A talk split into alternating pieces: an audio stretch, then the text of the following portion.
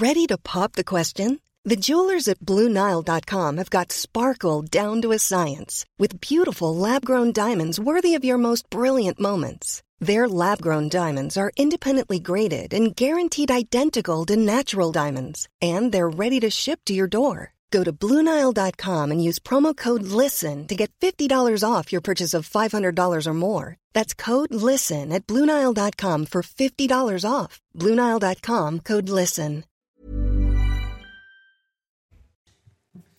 Regardez la matinale. Merci d'être avec nous. Merci d'avoir choisi CNews pour démarrer cette journée. Celui qu'on surnomme le tueur de DRH va être jugé à partir d'aujourd'hui par la cour d'assises de la Drôme. Gabriel Fortin avait assassiné deux DRH et une conseillère Pôle emploi. Des années après, il n'avait pas digéré le fait d'être licencié pour incompétence. 1,5% d'augmentation du point d'indice pour les fonctionnaires dès le 1er juillet prochain. Le détail avec le Mick Guillot. C'est news au Danemark. Le Royaume a décidé de serrer la vis sur l'immigration avec l'appui de la population. Vous allez voir. Un tour de France des maisons de retraite pour alerter sur les conditions de vie de nos aînés. On a suivi Fiona qui va être reçue à l'Assemblée nationale aujourd'hui. Elle avait fait un tour en camping-car avec sa grand-mère. Mbappé annonce qu'il ne prolongera pas son contrat au Paris Saint-Germain jusqu'en 2025. Les cartes sont rebattues. Cette décision pourrait avoir comme conséquence un départ d'Mbappé du PSG dès cet été. Aujourd'hui s'ouvre le procès de celui qu'on appelle donc le tueur de DRH en 2021.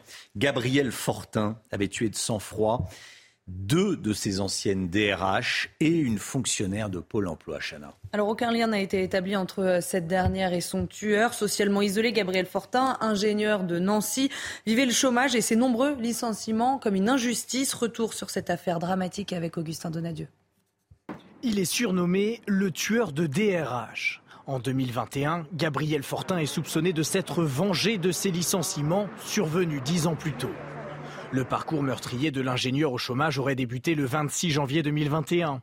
Estelle Luce, DRH, est retrouvée morte dans sa voiture sur le parking de l'entreprise de laquelle Gabriel Fortin avait été licencié. Deux jours plus tard, l'accusé prend la direction du sud de la France, en Ardèche, où il abat froidement sa conseillère Pôle emploi, Patricia Pasquion, avec qui il n'aurait eu aucun contact auparavant selon les éléments de l'enquête. Quelques minutes plus tard, l'accusé se rend à 10 km de là, à Guilherand-Grange. Il demande à voir son ancienne DRH Géraldine Caclin. La femme de 51 ans est tuée par balle sur son lieu de travail. Une quatrième victime, DRH également, échappera miraculeusement aux balles du suspect qui s'est présenté à son domicile, l'arme cachée derrière un carton à pizza. L'homme avait mené l'entretien de licenciement du suspect avec la première victime en 2006. Selon les éléments recueillis par les enquêteurs, le tueur présumé qui ne supportait pas la déchéance sociale du chômage aurait minutieusement préparé son macabre parcours. Il encourt la réclusion criminelle à perpétuité. Le verdict est attendu le 30 juin prochain. L'auteur présumé des coups de feu à l'origine de la mort d'une fillette de 11 ans dans le Finistère a passé la nuit en prison. Ce néerlandais de 70 ans a été mis en examen et placé en détention provisoire. Hier, le pronostic vital du père de la fillette est toujours engagé. Et sa femme légèrement blessée et son autre fille en état de choc sont euh, également hospitalisées. Le procureur de la République de Brest a tenu une conférence de presse hier. Il a donné des précisions sur les raisons de ce passage à l'acte. Écoutez. L'enquête de voisinage menée en flagrance et les auditions des personnes mises en cause permettent d'affirmer qu'un conflit de voisinage déjà ancien existait entre la famille des victimes et le couple mis en cause. Ce dernier reprochait au père de famille victime d'entreprendre trop souvent des travaux sur sa propriété causant, selon les mises en cause, des nuisances répétées et de plus en plus insupportables. Une nouvelle mesure anti-désert médical. La dixième année d'études de médecine générale sera payée jusqu'à 4 500 euros net par mois pour les médecins qui vont devenir généralistes. Annonce faite par le ministre de la Santé, François Braun-Chana. Hein. Et cette mesure implique une année d'internat supplémentaire. Le détail et les explications de Mathilde Couvillère-Flornois. Une année supplémentaire d'internat financée à hauteur de 4500 euros net par mois, une rémunération alléchante cependant maximale. Par exemple, un jeune médecin obtiendrait 500 euros de moins s'il ne s'installait pas dans une zone en désert médical. Une mesure difficile à mettre en place selon Sophie Bauer. Le but, c'est quand même d'envoyer ces étudiants en médecine le plus possible en, zone sous-dotée. Qui dit zone sous-dotée euh, dit qu'il leur faut quand même des maîtres de stage et que donc des maîtres de stage, il va falloir en recruter, en former. Cette mesure leur permettra d'obtenir le statut de docteur junior et de toucher 20% de leurs honoraires de consultation. Mais en contrepartie, ces jeunes médecins devront effectuer deux stages de six mois dans un même cabinet et devront assurer les permanences aux soins le soir et les week-ends. Le but, former 16 000 praticiens pour combler un manque médical. Soit c'est une année qui leur sert vraiment, qui est vraiment utile, qui leur permet de, de, beaucoup mieux vivre une activité libérale après. Euh, soit c'est une année qui ne sert qu'à boucher les trous dans les déserts médicaux. Et là, évidemment, nous y serions moins favorables. La mesure concernera les étudiants qui commenceront leur première année d'internat à la rentrée prochaine et sera donc effective dès septembre 2026. Emmanuel Macron de retour sur le terrain. Il est attendu à midi dans l'Ardèche pour parler souveraineté industrielle. Gauthier Lebret avec nous. Bonjour Gauthier. Bonjour Romain. Le président de la République va être une nouvelle fois omniprésent cette semaine. Hein. Oui, alors il reprend ses fameux déplacements euh, thématiques et cette semaine, ça va être la souveraineté tout au long justement d'une série euh, de déplacements. Donc effectivement, aujourd'hui, c'est l'Ardèche avec une visite de laboratoire et d'usine pour parler euh, eh bien, de souveraineté industrielle et sanitaire. Et c'est vrai que la France a tellement dépendu des autres pendant la crise Covid, que ce soit sur les masques, les médicaments ou évidemment euh, les vaccins. Mais même au-delà hein, du euh, Covid, 37% des euh, Français ont déjà été confrontés à des pénuries en pharmacie. Alors demain, Emmanuel Macron sera au salon Viviatech où il sera question de souveraineté technologique cette fois. Et puis la semaine prochaine, il sera au Bourget pour parler de souveraineté dans la euh, décarbonation des euh, avions, dans l'aviation. Un programme euh, chargé donc avec toujours cette même volonté d'avancer pour le chef de l'État, maintenant que la page des retraites hein, est tournée avec la motion de censure qui a été rejetée une nouvelle fois hier à l'Assemblée. Ça se passe d'ailleurs mieux sur le terrain pour Emmanuel Macron depuis quelques jours. Ça s'est bien passé lors de son dernier déplacement en Normandie où il a fait des bains de foule sans casserolade. Et puis dans un coin de sa tête, bien sûr, il y a le fameux remaniement puisque on est à un mois et un jour de la fin euh, des 100 euh, jours. Alors de nombreux chantiers auront été ouverts par le chef de l'État le 14 juillet prochain, mais pas grand-chose de concret n'aura été euh, réalisé. Pour être tranquille, il lui faudrait une majorité absolue. Mais la formule magique, c'est-à-dire un deal avec les Républicains, ne semble pas avoir été trouvée. Merci Gauthier. Sandrine Rousseau s'est interposée dans une bagarre. Les images, tournent, en boucle sur les réseaux sociaux depuis hier. Hein. Nous voilà député écologiste tenter de mettre fin à une bagarre entre un chauffeur VTC et un cycliste. C'était le week-end dernier à Paris. Le chauffeur l'aurait volontairement, aurait volontairement percuté le euh, cycliste avec sa voiture. Regardez d'abord ce qui s'est passé. Eh, arrêtez, monsieur, monsieur, monsieur, monsieur. Monsieur, monsieur. Monsieur, arrêtez.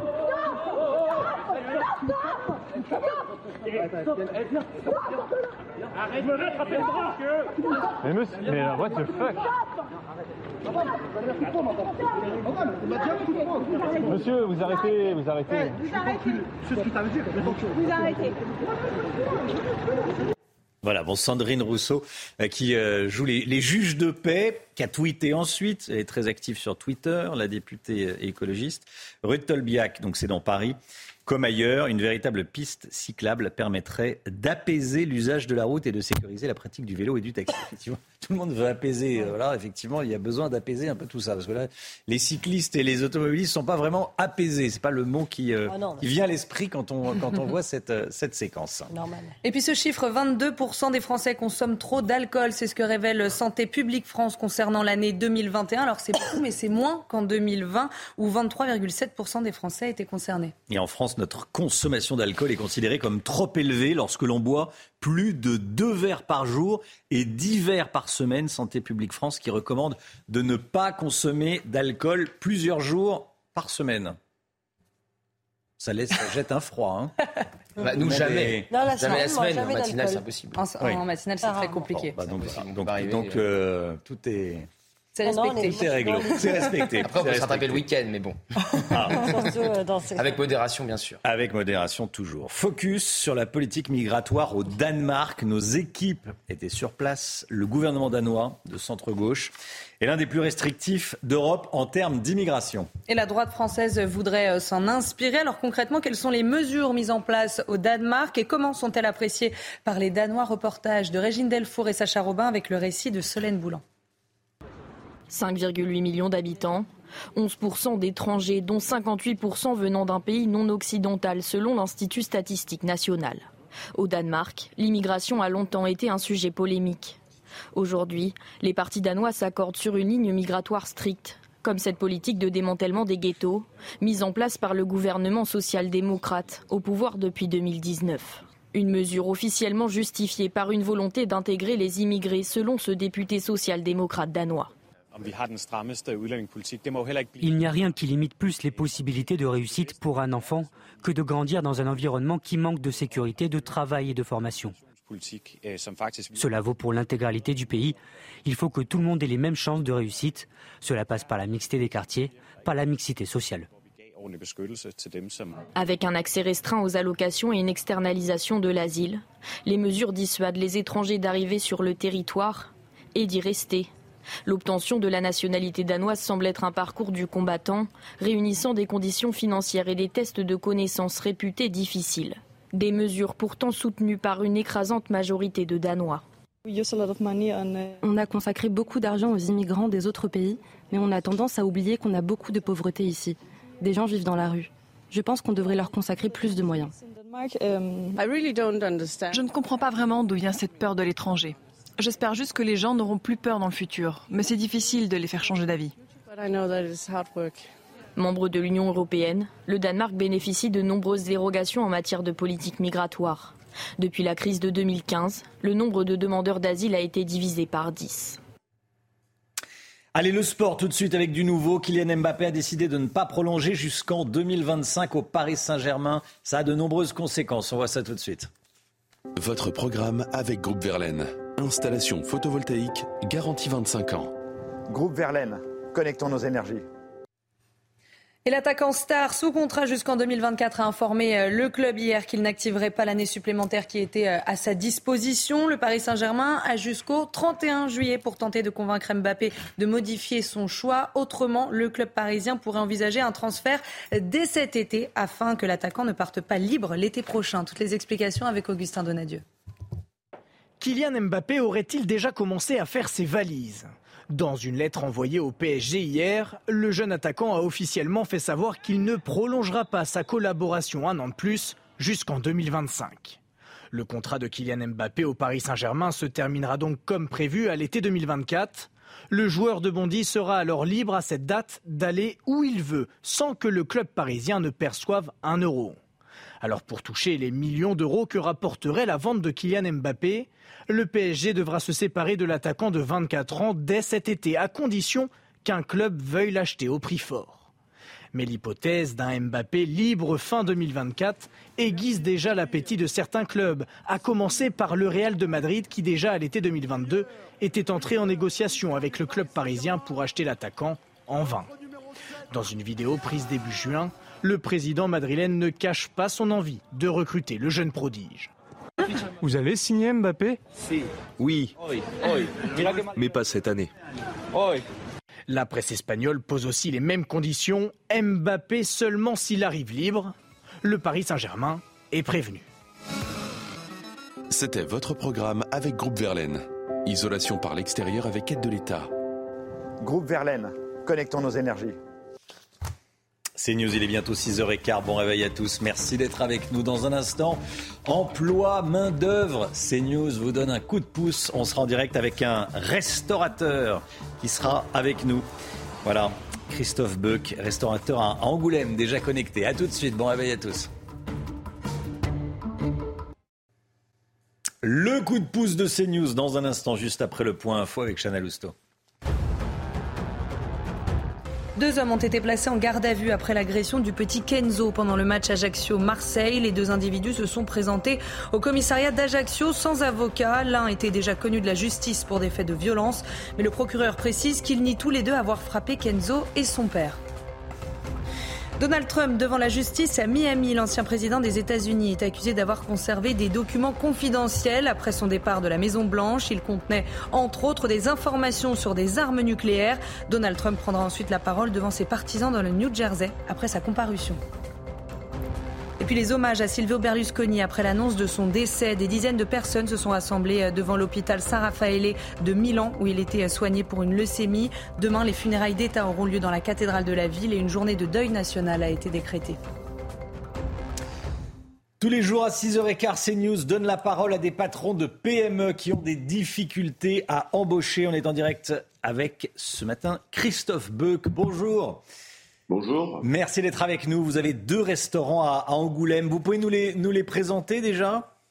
Voilà, nous avons deux restaurants euh, sur Angoulême qui sont situés en plein centre de la ville, à côté du tribunal. Et il s'agit d'une brasserie qui fait 200-240 euh, couverts et d'un bistrot de 60 couverts. Euh, tout ça situé autour d'une place centrale. Alors pour le premier, nous avons une cuisine un petit peu un petit peu de qualité, on va dire ça comme ça. C'est une belle brasserie. Le deuxième, c'est une cuisine de type bistrot. Et effectivement, on cherche à renforcer nos équipes. Et, vous cherchez beaucoup de monde. Vous cherchez beaucoup de monde. On va voir, on voit les, les, les, postes euh, à l'écran. Euh, un, un, chef de parti. Euh, un premier chef de parti, un chef de parti, commis expérimenté, chef pâtissier, pâtissier, chef de rang, un runner. C'est quoi un runner, Christophe Buck alors un runner, c'est celui qui vient assister euh, le chef de rang, celui qui s'occupe d'une partie de la salle, environ de 30, euh, de 30 couverts, et qui va euh, aider ce, chef de rang à porter les assiettes, débarrasser, faire attention qu'il y ait toujours du pain, de l'eau, s'il manque du vin. Et c'est la personne qui fait le, lien entre la salle et la cuisine.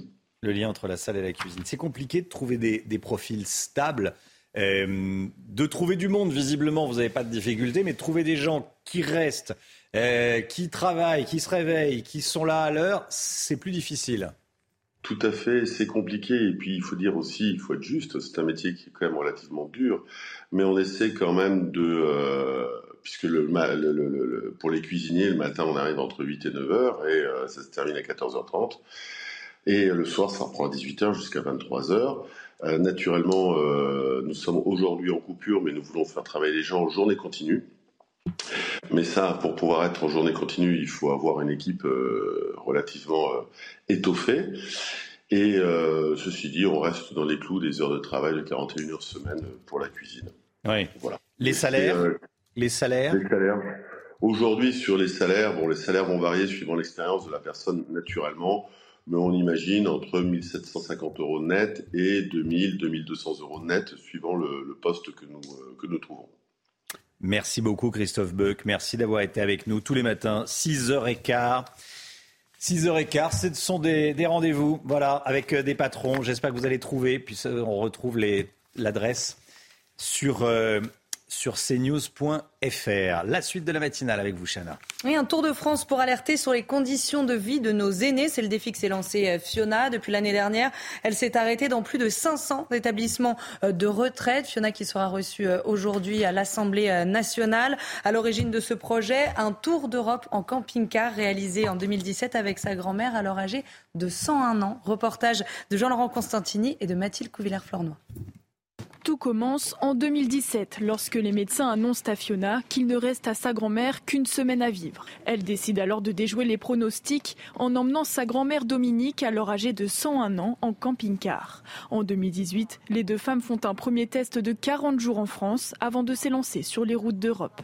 Je me suis dit, quand on est rentré au bout des 40 jours de test, je me suis dit, ma grand-mère va plus jamais vouloir voyager. Et le lendemain matin au réveil, elle me fait, moi ça y est, je suis reposée, c'est qu'encore part. Et là, on est reparti de janvier 2019 jusqu'à fin juin 2020. On a fait toute l'Espagne sur la côte méditerranéenne. On a fait le chemin de Saint-Jacques de Compostelle. Elle s'est prélassée dans des sources d'eau chaude à Ourense. On est allé jusqu'au Portugal. Dominique et sa petite fille vont parcourir pas moins de 15 000 kilomètres. Elles profiteront du voyage pendant deux ans et demi jusqu'au décès de Dominique en 2020. C'est cette expédition qui a donné envie à Fiona de parcourir la France en 2022 et de rendre visite aux maisons de retraite pour alerter sur les conditions de fin de vie. On essaye euh, de casser les images euh, du monde de la vieillesse, d'expliquer que justement on peut être euh, âgé et avoir plein de tonus. Elle sera reçue cet après-midi à l'Assemblée nationale pour donner un compte-rendu de son Tour de France. Et Fiona va être reçue aujourd'hui à l'Assemblée nationale. 6h21, restez bien avec nous. Les revenus des fonctionnaires vont augmenter de combien, dans quelles conditions? Ce sera un petit peu plus que les 1,5 annoncés, en tout cas sur, sur l'année. On verra ça avec Lomic Guillot dans un instant. A tout de suite.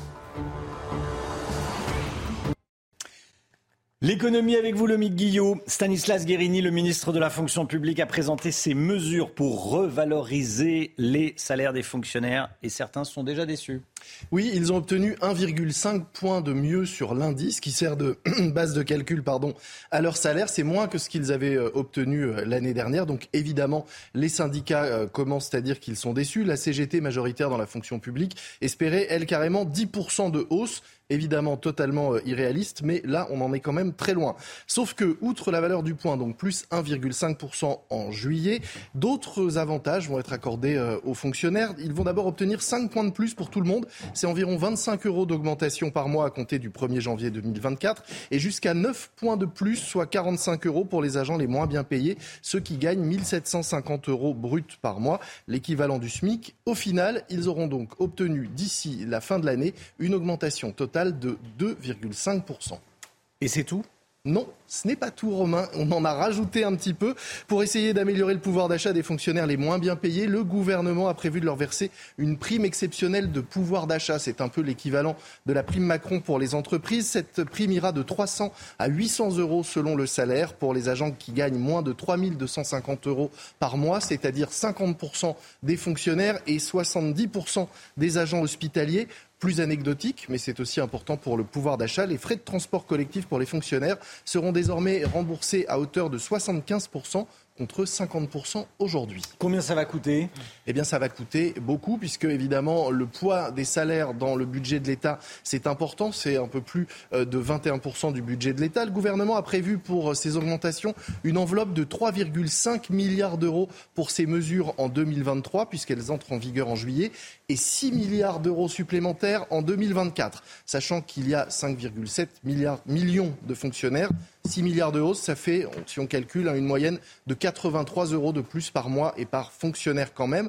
C'est évidemment une moyenne. Hein. Pour un agent d'accueil en début de carrière, ça représente une augmentation de 182 euros par mois. Pour un professeur des écoles avec 7 ans d'ancienneté, le gouvernement assure que ce sera 102 euros de plus par mois avec ces augmentations. Merci beaucoup, le Guillot. Euh, voilà, donc 2,5% sur l'année 2024. Quand on rajoute l'ensemble des mesures au-delà de l'augmentation du point de salaire.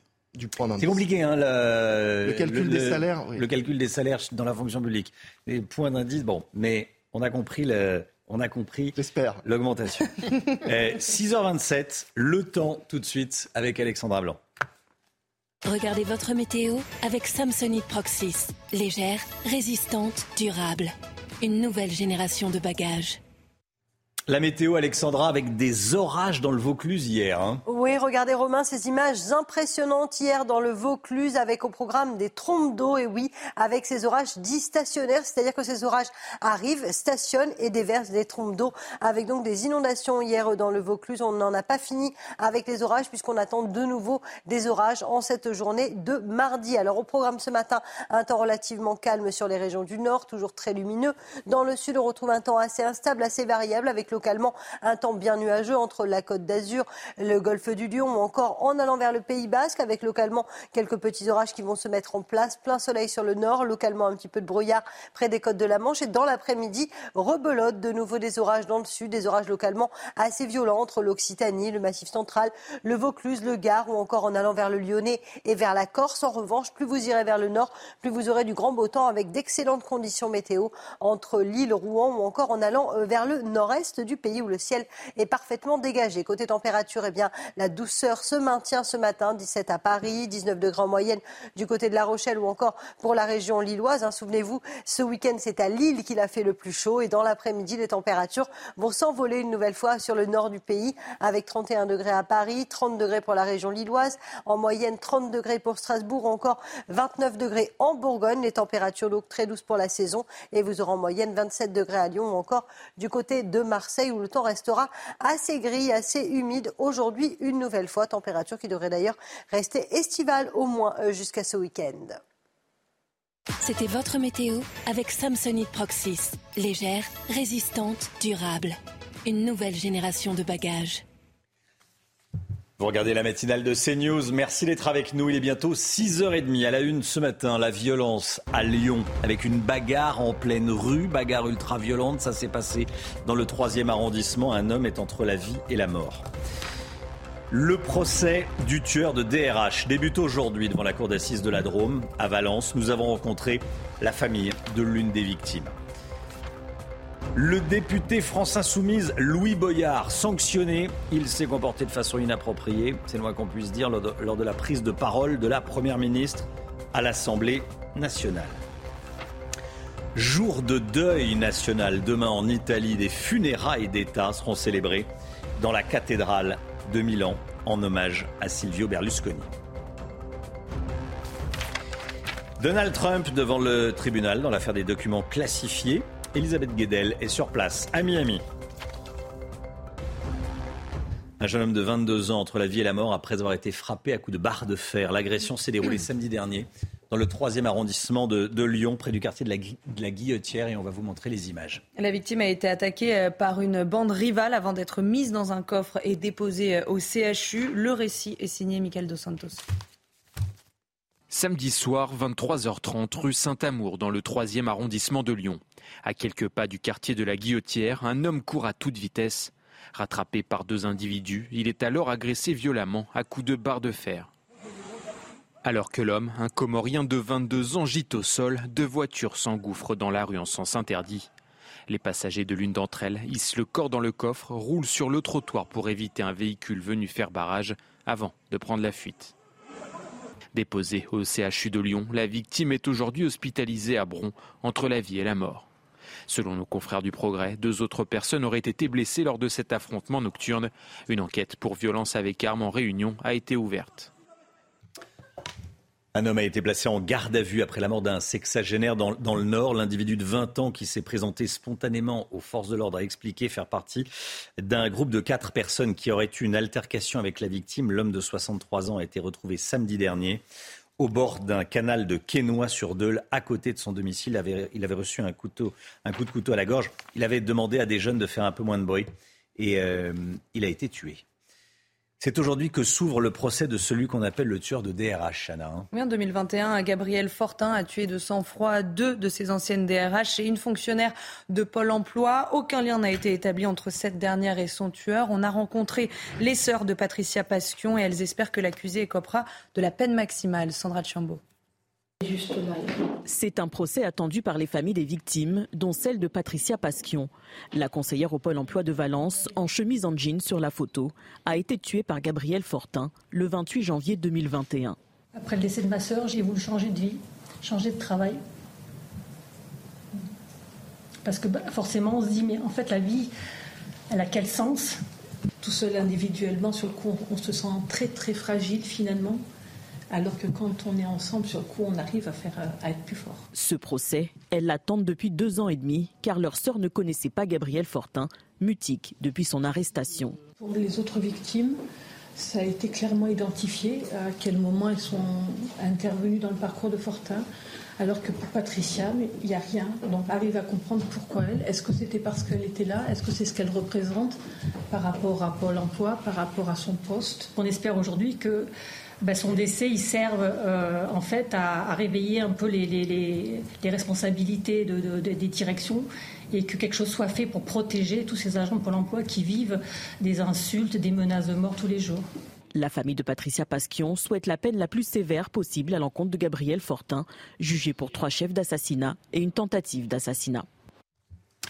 La réforme des retraites et la motion de censure déposée par la NUPES qui a été rejetée à l'Assemblée nationale. C'était la 17e motion de censure déposée depuis l'arrivée d'Elisabeth Borne euh, à, Matignon. Et regardez cette séquence à l'Assemblée nationale. Le député France Insoumise Louis Boyard s'est une nouvelle fois illustré par son mauvais comportement. Il a été rappelé l'ordre par la présidente de l'Assemblée nationale Yael Braun-Pivet parce qu'il ne cessait de hurler pendant le discours d'Elisabeth Borne. Écoutez, regardez ce qui s'est passé. Mesdames et messieurs les députés, eh est-ce que vous pouvez, s'il vous plaît, vous taire et écouter la Première ministre? Vous ne, vous ne cessez de l'interrompre. Monsieur Boyard, Monsieur Boyard, je vous demande de vous taire. Monsieur Boyard, Monsieur Boyard, je vous rappelle à l'ordre. Monsieur Boyard, je prononce à votre rencontre un appel à l'ordre avec inscription au procès verbal. Je vous prie de vous taire et de respecter cette Assemblée et la Première ministre. Gauthier Lebret, ce député France Insoumise, Louis Boyard, n'en est pas à son coup d'essai. Hein. Ah non, rappelez-vous, il arrive à l'Assemblée nationale en refusant de serrer la main euh, au député euh, RN Philippe Ballard, puis il avait lancé un, un fameux blocus challenge pour euh, bloquer les universités qui n'avaient pas euh, fonctionné. Donc il va perdre un quart de son indemnité parlementaire pendant un mois. Évidemment, ce n'est pas la première fois du côté euh, des bancs de la France insoumise. Il y a même un, député qui avait été exclu, Thomas Porte, après avoir posé avec un ballon à l'effigie d'Olivier Dussopt sous son pied. Donc on connaît, on connaît cette stratégie de la France insoumise. Certains à gauche n'en peuvent plus. C'est pour ça que Bernard Cazeneuve a lancé la convention ce week-end. Un incendie s'est déclaré à l'église Saint-Gabriel dans le 20e arrondissement de Paris. Ça s'est passé vers 20h30. Hein. Oui, il s'agirait d'un incendie d'origine euh, accidentelle. Un important dispositif de sapeurs-pompiers a été euh, déployé. Le feu a été euh, rapidement maîtrisé. Une femme prise prise au piège dans l'église en feu a été sauvée. Et puis la contre-offensive de l'armée ukrainienne se confirme. Kiev assure avoir repris au moins sept villages aux forces russes hier. L'opération devrait durer plusieurs semaines, voire plusieurs mois, selon Emmanuel Macron. Malgré une progression difficile, Volodymyr Zelensky a tenu à saluer ces avancées. Les combats sont difficiles, mais nous progressons. Et c'est très important. Les pertes de l'ennemi sont exactement ce dont nous avons besoin. Et même si le temps est défavorable ces jours-ci, les pluies rendent notre tâche plus difficile la force de nos soldats donne toujours des résultats. Les hommages à Silvio Berlusconi se multiplient après l'annonce de son décès. Des dizaines de personnes se sont rassemblées déjà devant l'hôpital de Milan, l'hôpital San-Raphaël, où il était soigné pour, pour une leucémie. Le milliardaire était connu aussi bien pour ses manœuvres politiques que pour ses euh, démêlés judiciaires et ses, phrases, et ses frasques sexuelles. Notre correspondante à Rome, Natalia Mendoza, revient sur ce personnage clivant.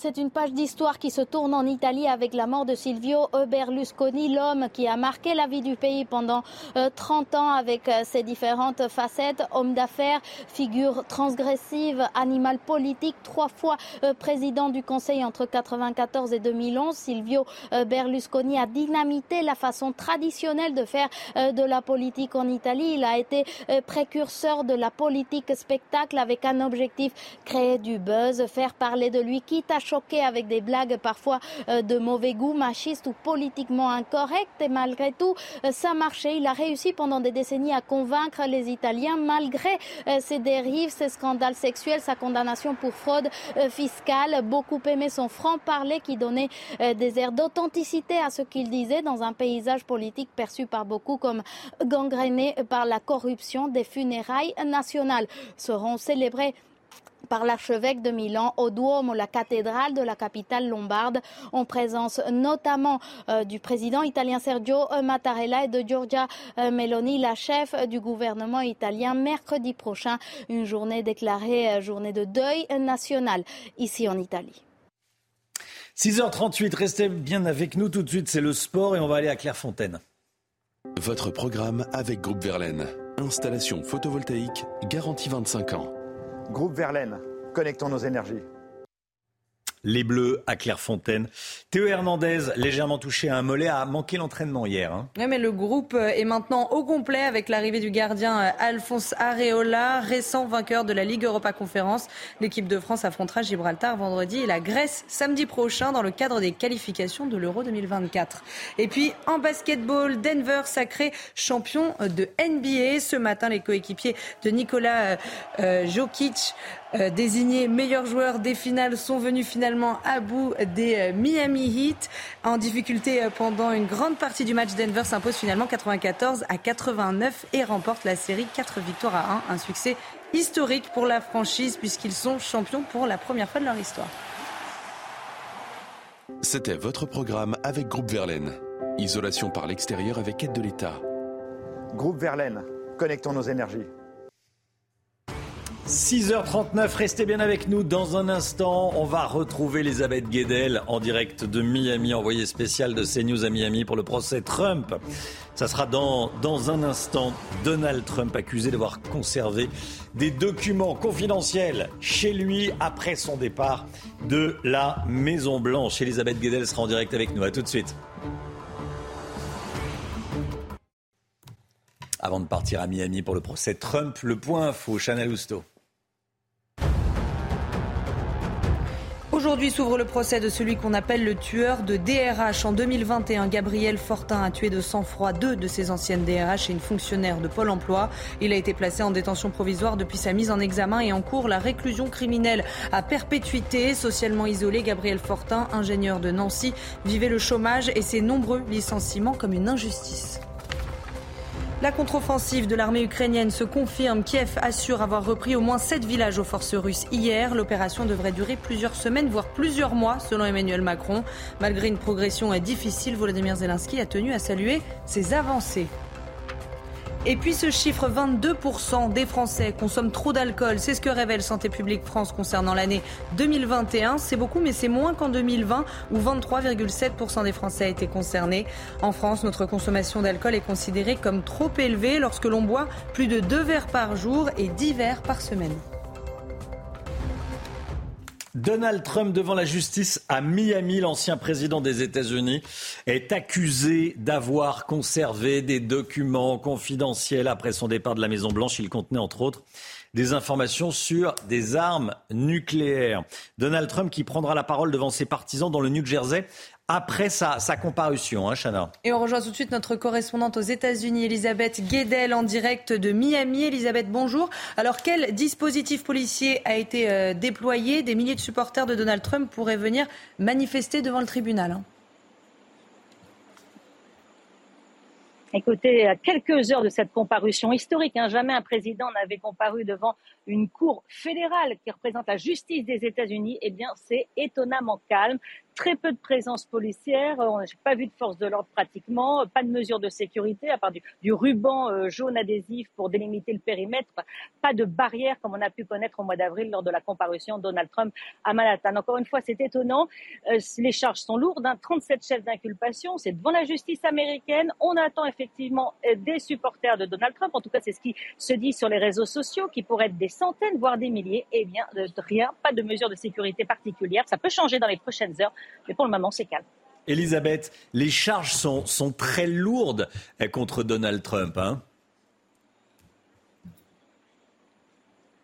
Oui, 37 chefs d'inculpation pour avoir donc emporté les documents top secret avec lui, vous l'avez dit, quand il est parti de la Maison Blanche en janvier 2021, et surtout pour avoir résisté, pour ne pas avoir voulu les restituer aux archives nationales. Le gouvernement américain a mis un an et demi pour les obtenir. Hein. Il y a eu plein de demandes du FBI jusqu'à une descente justement du FBI à la résidence de Donald Trump à Mar-a-Lago, à une heure euh, d'ici du, centre de Miami. Euh, ils ont retrouvé des archives dans des boîtes, euh, stockées dans une salle de bal, dans une salle de bain, même dans un KGB où il y avait une photocopieuse, a priori, d'après les photos qu'on peut voir sur le document d'inculpation. donc ça montre combien Donald Trump n'a pas euh, vraiment euh, préservé ces documents de façon à ce que personne ne, puisse y accéder. Et c'est ça qu'on lui reproche. Il risque même la prison. Alors, euh, il va comparaître hein, à 15 heures, dans quelques heures, ici à 15 h 21 heures en France. Il devrait passer par un souterrain. Il y a un garage souterrain dans, ce bâtiment. prise d'empreinte digitale, a priori pas de photo d'identité ni de menottes comme ça s'est fait il y a deux mois à Manhattan. Et il comparaîtra et il devrait plaider non coupable et vite repartir de Floride pour le New Jersey, effectivement, où il s'adressera à ses supporters. Elisabeth, dernière question. Quels impacts ce procès peut avoir sur sa campagne? Alors là, c'est toute la question. Euh, il a dit en tout cas qu'il resterait dans la campagne quoi qu'il arrive. Il peut euh, faire campagne, même euh, à la limite derrière les barreaux, mais ça va pas être le cas. Il va pas y avoir de procès avant le scrutin présidentiel de novembre de l'an prochain. Il espère bien rester à la Maison Blanche, éventuellement s'accorder le pardon présidentiel. Il a le droit. Pour le moment, il a le soutien des responsables du Parti républicain, mais cette accumulation d'inculpations, et puis là, c'est très lourd, encore une fois, c'est dans la justice américaine, ça pourrait faire peur un peu à ses donateurs, mais pour le moment, il est le, euh, le candidat préféré des républicains. Merci beaucoup Elisabeth Guedel en direct de, de Miami. Voilà, il devrait prendre donc la, la, parole ce soir. Merci beaucoup Elisabeth, 21h heure française. Allez, retour en France à l'approche de l'été. C'est le retour des nuisibles, les moustiques. Chaque année, c'est le cauchemar pour beaucoup d'entre nous. Hein. Alors ce matin, on se pose des questions essentielles. Romain, est-ce qu'il y a des pots à moustiques? Et est-ce qu'on est tous égaux face à cet insecte? Reportage en Camargue avec Stéphanie Rouquet. Avec ses nombreux étangs et ses marais, la Camargue est le repère idéal des moustiques. Les habitants et les vacanciers s'adaptent tant bien que mal. Oh ben on les compte même plus. Hein. Regardez donc. 1, 2, 3, 4, 5. On se baladait tous les quatre et ils sont tous venus sur moi. on ne peut pas sortir le soir. Euh, c'est dommage parce qu'il y a tellement de choses à voir là. On se retrouve avec plein de moustiques partout, euh, sur, sur le dos, partout. Et ça pique, ça fait mal. Mais sommes-nous tous égaux face aux moustiques? Selon de nombreuses études, la femelle moustique, la seule qui pique, est attirée par le CO2, le dioxyde de carbone, dégagé par la respiration ou la transpiration. Certaines odeurs de peau sont également plus appétissantes pour ces insectes. Alors, pour se protéger, à chacun sa technique. C'est du citron avec des clous de girofle plantés dedans pour les éloigner. Ça marche? Non. Je mets des moustiquaires à tout, les produits mais, mais que acheter des produits, euh, on n'a plus le sou là. Tout le sou, c'est pour acheter des produits là. Pour la poussette, la maison ou le camping-car, la moustiquaire reste de loin la meilleure défense. Voilà, la bonne vieille moustiquaire. Vous avez un truc euh, spécial, Alexandra ah, Moi, je me, fais, je me fais rarement piquer, euh, mais sinon, le, le, bon vieux spray anti-moustique. voilà. Chana Alors honnêtement, je suis le meilleur remède contre les moustiques. Vous me mettez dans une pièce, ils sont tous sur moi. Vous êtes tranquille. On se met à côté de vous et on n'est pas attaqué. Vous êtes tranquille. Ah, C'est bon à savoir. 6h48. Dans un instant, la politique avec Gauthier Lebret. On va parler des rumeurs de remaniement. Tiens, et si Elisabeth Borne restait à Matignon? Et si eh ben Elisabeth Borne restait à Matignon? On en parle dans un instant. À tout de suite. Rendez-vous avec Jean-Marc Morandini dans Morandini Live du lundi au vendredi de 10h30 à midi.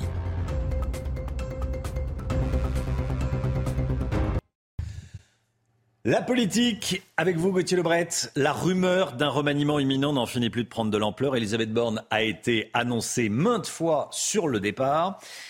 Mais si elle restait, on se pose la question ce matin, vous avez des informations, Gauthier Lebret, c'est une possibilité? Et oui, et oui, et si Elisabeth Borne restait, si c'était ça la surprise que promettent certains macronistes. Hier, elle a survécu à sa 17e motion de censure.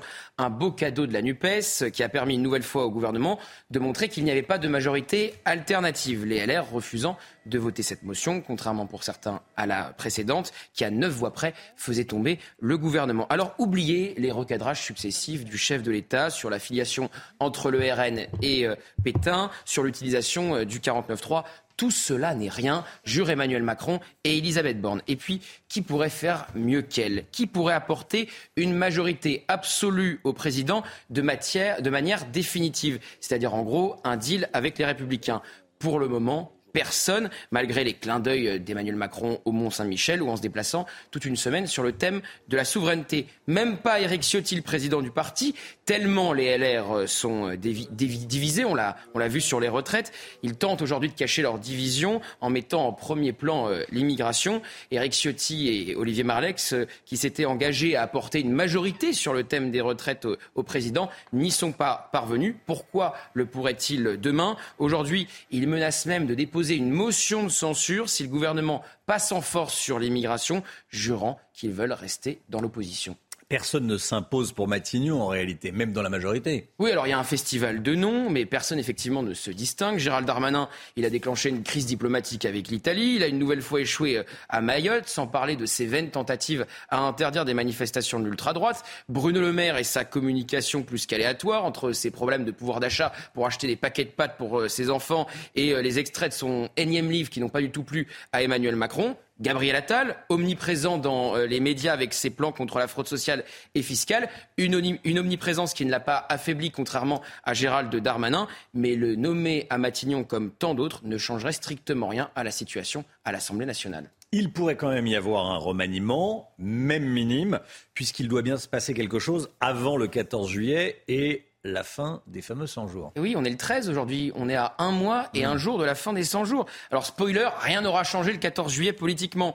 La tension aura simplement redescendu de plusieurs crans après six mois de protestation. Mais euh, vous connaissez la fin des 100 jours pour euh, Napoléon, une défaite et un exil. Eh bien, finalement, contrairement à ce qu'on a pu dire et écrire, Elisabeth Borne pourrait rester bien loin de Sainte-Hélène. Gauthier Lebret, merci beaucoup Gauthier. 8h15, soyez là. Laurence Ferrari reçoit ce matin David Lebars, le commissaire de police David Lebars, secrétaire général du syndicat des commissaires de la police nationale. La musique tout de suite. Votre programme avec Groupe Verlaine. Installation photovoltaïque garantie 25 ans. Groupe Verlaine, connectons nos énergies. Et comme tous les matins, on se réveille en musique. Aujourd'hui, on écoute le titre C'est ici de l'artiste Talisco et vous allez voir que le clip nous emmène directement au Far West. C'est ici.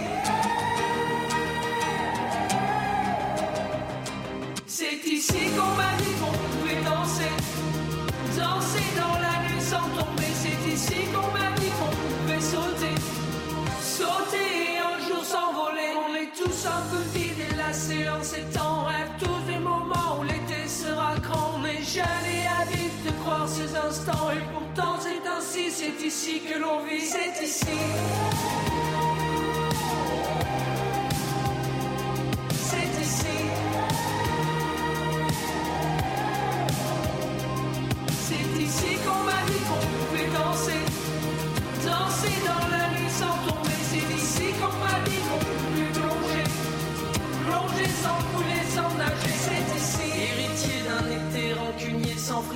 À regarder les lignes sans réponse sans fond. On dit tout, on voit tout, on y croit malgré soi. On ricane, on oublie, on y perd le sang-froid.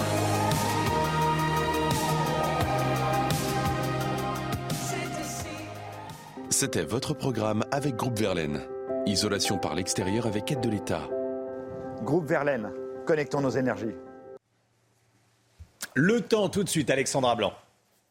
Regardez votre météo avec Samsonite Proxys. Légère, résistante, durable.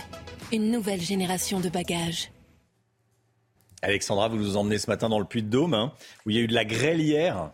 Oui, regardez l'image impressionnante à côté de Clermont-Ferrand avec de la grêle, des petits grêlons et toujours ce temps instable principalement entre le massif central et le Lyonnais. Donc de la grêle hier dans le Puy-de-Dôme. On devrait conserver malheureusement le même type de conditions météo aujourd'hui avec toujours un temps instable, un temps variable au sud de la Loire et donc localement euh, peut-être quelques orages. Alors ce matin, on retrouve un temps bien nuageux, bien chargé, bien brumeux sur les régions du sud. En revanche, plus vous irez vers le nord et vers l'est, plus vous aurez un ciel parfaitement dégagé. On a un petit peu de bruit hier ce matin euh, près des côtes de la Manche. Et puis dans l'après-midi, de nouveau, des orages bien localisés, parfois assez violents, accompagnés de grêles, principalement, vous voyez, entre l'Occitanie, le Pays Basque, le Golfe du Lion, le Gard, le Vaucluse ou encore en allant euh, vers le Lyonnais ou encore euh, vers le Jura, avec un temps très variable également du côté de la Corse, sur les régions du Nord ou encore en allant vers la Normandie, le Nord-Est, plein soleil, avec, regardez, le retour d'un petit peu de vent. Et oui, retour du vent de Nord-Est. Et donc, conséquence, parfois, le ressenti restera un petit peu plus désagréable Côté température, c'est très doux ce matin, 17 à Paris, 19 degrés à La Rochelle ou encore à Marseille. Et dans l'après-midi, les températures s'envolent de nouveau. Il fait beau et chaud sur les régions du nord, 31 hein, degrés à Paris. Vous aurez 30 degrés en moyenne du côté de Strasbourg, 30 degrés euh, pour la région lilloise. C'est très doux également à Lyon ou encore à Marseille avec localement 27 degrés. Ces températures qui restent donc estivales aujourd'hui malgré les orages. C'était votre météo avec Samsonite Proxys. Légère, résistante, durable. Une nouvelle génération de bagages. Il est bientôt 7 heures, vous regardez la matinale de CNews. Merci d'être avec nous à la une ce matin. Celui que l'on surnomme le tueur de DRH va être jugé à partir d'aujourd'hui par la cour d'assises de la Drôme. Gabriel Fortin avait assassiné deux DRH et une conseillère Pôle Emploi. Des années après, il n'avait toujours pas digéré le fait d'avoir été licencié pour incompétence. Un immeuble occupé par des dealers à Villeurbanne, l'un des habitants, handicapé, a perdu une auxiliaire de vie euh, à cause de cette cohabitation forcée. Elle ne voulait plus venir travailler car il y avait des dealers et donc de l'insécurité. cet habitant sera avec nous à 7h10. Il n'y a jamais eu autant d'argent déposé sur les livrets A des Français. Comment sont utilisées ces sommes? À quoi sert l'argent du livret A? Réponse avec le Guillot. Mbappé annonce qu'il ne prolongera pas son contrat au Paris Saint-Germain jusqu'en 2025. Les cartes sont donc totalement rebattues ce matin. Cette décision pourrait avoir comme conséquence un départ dès cet été.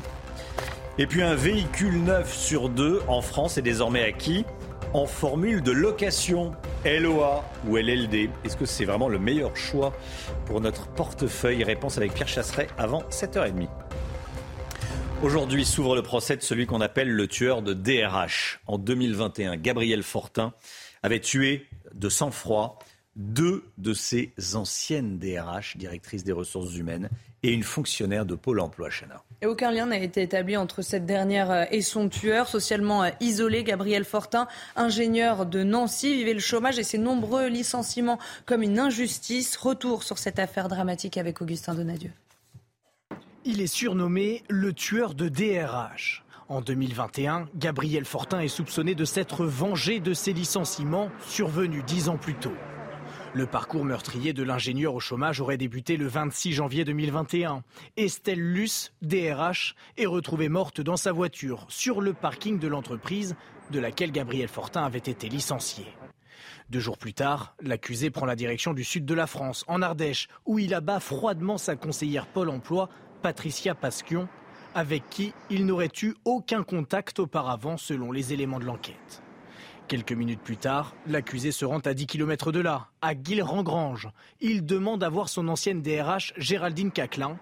La femme de 51 ans est tuée par balle sur son lieu de travail. Une quatrième victime, DRH également, échappera miraculeusement au bal du suspect qui s'est présenté à son domicile, l'arme cachée derrière un carton à pizza. L'homme avait mené l'entretien de licenciement du suspect avec la première victime en 2006. Selon les éléments recueillis par les enquêteurs, le tueur présumé qui ne supportait pas la déchéance sociale du chômage aurait minutieusement préparé son macabre parcours. Il encourt la réclusion criminelle à perpétuité. Le verdict est attendu le 30 juin prochain. Une nouvelle mesure anti-désert médical. La dixième année de médecine générale sera payée jusqu'à 4 500 euros net par mois. L'annonce a été faite par François Braun, le ministre de la Santé. Cette mesure est destinée à soulager les cabinets et les médecins titulaires. En clair, ces futurs médecins généralistes pourront prendre les gardes le soir ou le week-end quand les, quand les euh, médecins euh, titulaires ne le font plus. La réforme des retraites, euh, la motion de censure déposée par la NUPES contre le gouvernement a été rejetée par l'Assemblée nationale. 17e motion déposée et rejetée, Chana, depuis que qu'Elisabeth Borne est à Matignon. Oui, mais alors, euh, cette dernière a réuni nettement moins de voix euh, que la précédente, qui a failli, je le rappelle, à neuf voix près, renverser le gouvernement. C'était en mars dernier. Mathieu Lefebvre, député Renaissance du Val-de-Marne, dénonce une nouvelle tentative d'obstruction, d'obstruction ratée de la part de l'opposition. Écoutez. La motion de censure commence à rimer avec euh, usure. Et d'ailleurs, il y a de moins en moins de personnes en général qui viennent les voter. Quand on regarde euh, au fil du temps, ils ne sont même pas là pour la défendre. C'est-à-dire que c'est bien la preuve qu'ils n'y croient euh, plus véritablement.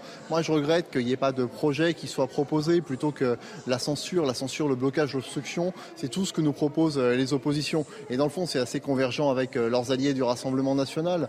Ce qu'ils proposent, c'est un gouvernement de désunion nationale qui veut juste défaire ce qu'a fait le président de la République au seul motif que c'est lui qui l'a fait. Tout ça n'est pas très sérieux. Il faut que nous, euh, en parallèle, on continue à travailler au service des Français pour obtenir des résultats concrets. Emmanuel Macron de retour sur le terrain. Il est attendu à la mi-journée dans l'Ardèche, en Ardèche, pour euh, parler souveraineté industrielle. Gauthier Lebret avec nous. Le président de la République va être une nouvelle fois omniprésent cette semaine Oui, il reprend ses fameux déplacements euh, thématiques et effectivement, euh, toute la semaine, il va échelonner des déplacements sur le thème de la souveraineté. Alors aujourd'hui, ça commence avec la souveraineté sanitaire, visite donc d'un laboratoire et d'une usine effectivement en Ardèche. La France a été tellement dépendante, hein, on le sait, aux autres pays pendant la crise Covid, que ce soit sur les masques, les médicaments, les vaccins. Mais même au-delà du Covid, 33, 37% des Français ont déjà été confrontés à des euh, pénuries en pharmacie. Alors demain, Emmanuel Macron sera au salon euh, Viviatech où il sera question de souveraineté technologique cette fois. Et puis lundi, au Bourget, pour parler de souveraineté dans la euh, décarbonation de l'aviation. Un programme chargé avec toujours cette même volonté d'avancer pour le chef de l'État maintenant que la page des retraites est définitivement tournée. Vous venez de le dire avec la motion de censure qui a été rejetée. Ça se passe d'ailleurs mieux hein, sur le terrain pour Emmanuel Macron. Il fallait le constater la semaine dernière en Normandie. Il n'y a pas eu de casserolade. Il a même pu faire plusieurs bains de foule.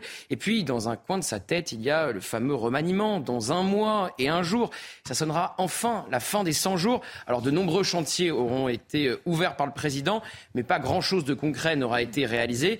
Pour être tranquille, il lui faudrait une majorité absolue, ferme et définitive à l'Assemblée. Mais la formule magique, c'est-à-dire un deal avec LR, ne semble pas avoir été trouvée. Merci Gauthier. Et ce chiffre à présent, 22% des Français consomment trop d'alcool. C'est ce que révèle Santé publique France concernant l'année 2021. Alors c'est beaucoup, mais c'est moins qu'en 2020 où 23,7% des Français étaient euh, concernés. En France, notre consommation d'alcool est considérée comme trop élevée, écoutez bien, lorsque l'on boit plus de deux verres par jour et 10 verres par semaine. Si vous êtes au-delà de deux verres par jour et au-delà de 10 verres par semaine, c'est une consommation euh, excessive d'alcool. Santé publique France recommande de ne pas consommer d'alcool plusieurs jours par semaine. La sécheresse dans les Pyrénées-Orientales, il y a des restrictions d'eau dans le département. Alors à l'approche de l'été, les campings s'adaptent. ils se sont tous engagés à réduire leur consommation d'eau dans le but de pouvoir garder leurs piscines ouvertes. Toutes les, toutes les explications de Maxime Lavandier. Dès l'entrée de ce camping, tous les clients sont prévenus et appelés à économiser l'eau.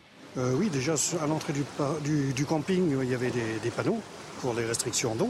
Et en plus, euh, par rapport aux autres années, bah, on prend moins de douches.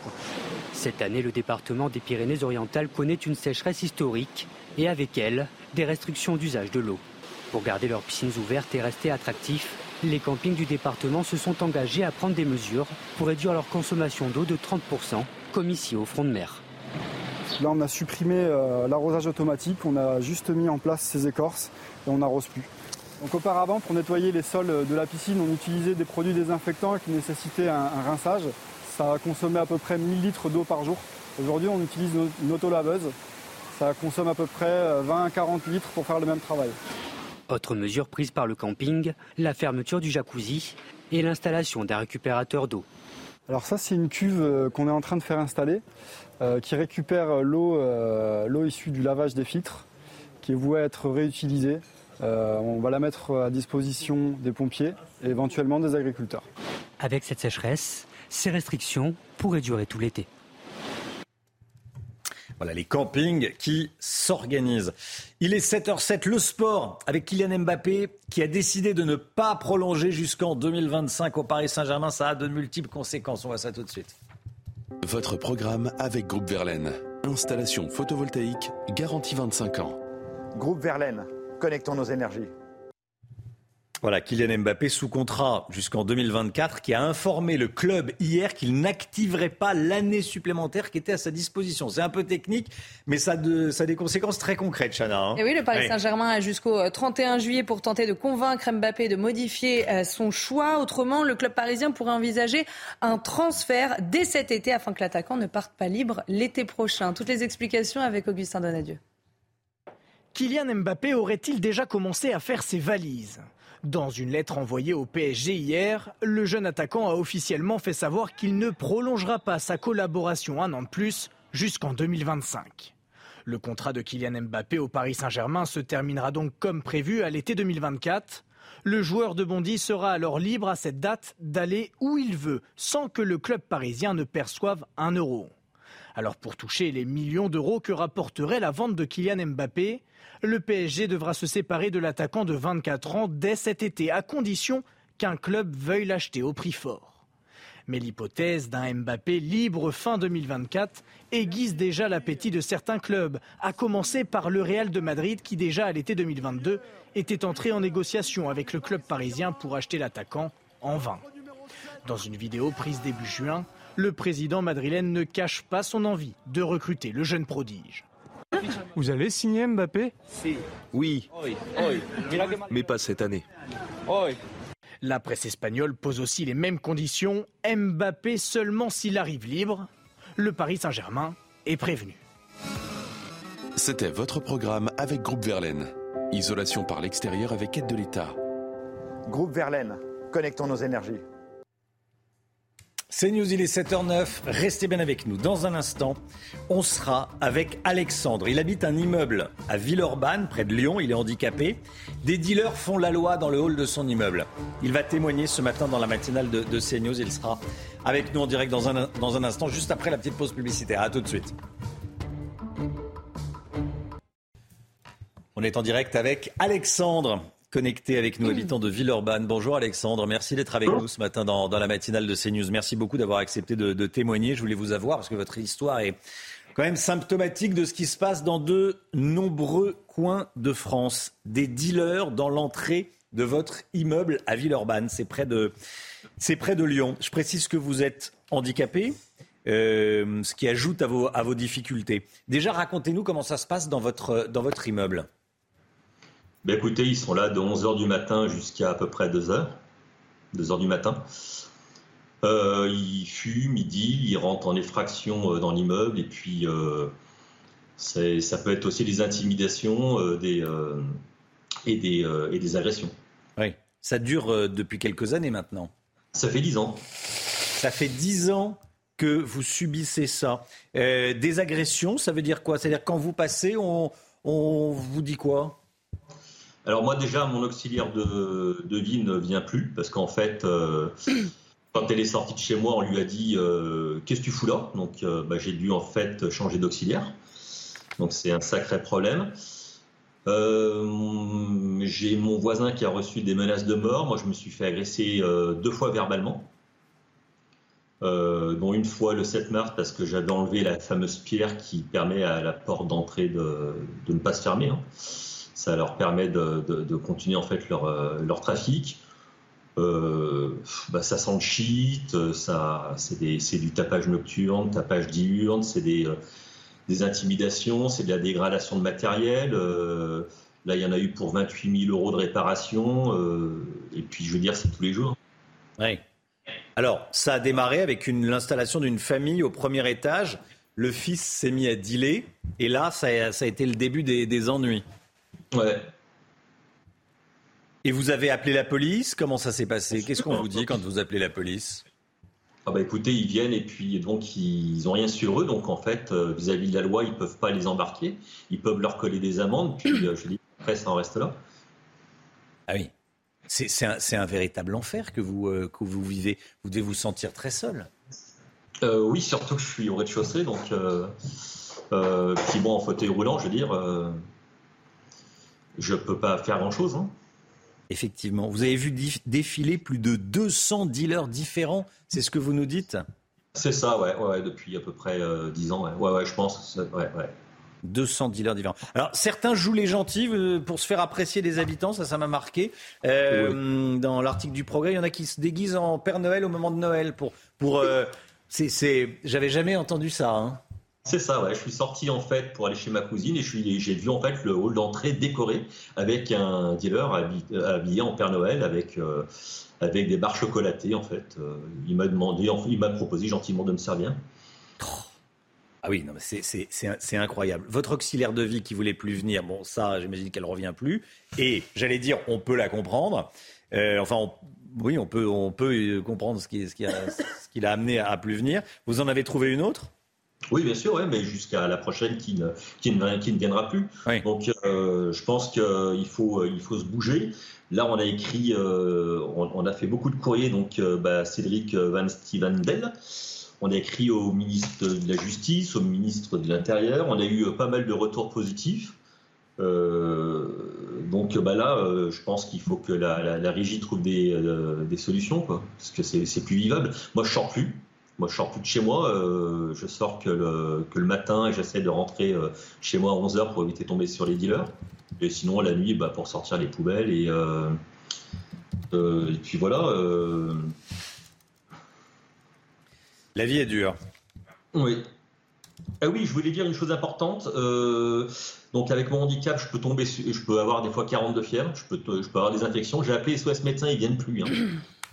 Euh, j'avais ma voisine qui, était malade en pleine nuit, donc euh, SOS médecins ne se déplacent plus parce qu'ils se, sont fait agresser par des dealers. Euh, et les médecins de garde ne viennent plus. Donc, bah, qu'est-ce qu'on fait? Bon courage, Alexandre. qu'est-ce qu'on fait?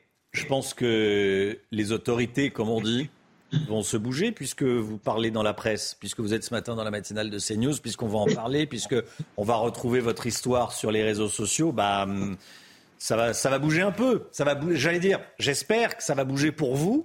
Mais combien il y a d'Alexandre euh, en France euh, Je ne sais pas, mais vous êtes certainement, bien malheureusement, pas le seul. Merci beaucoup, Alexandre. Merci d'avoir témoigné ce matin dans, la matinale de, de CNews. 7h18, merci à vous, bonne journée, bon courage. L'économie, tout de suite, avec Lomique Guillot.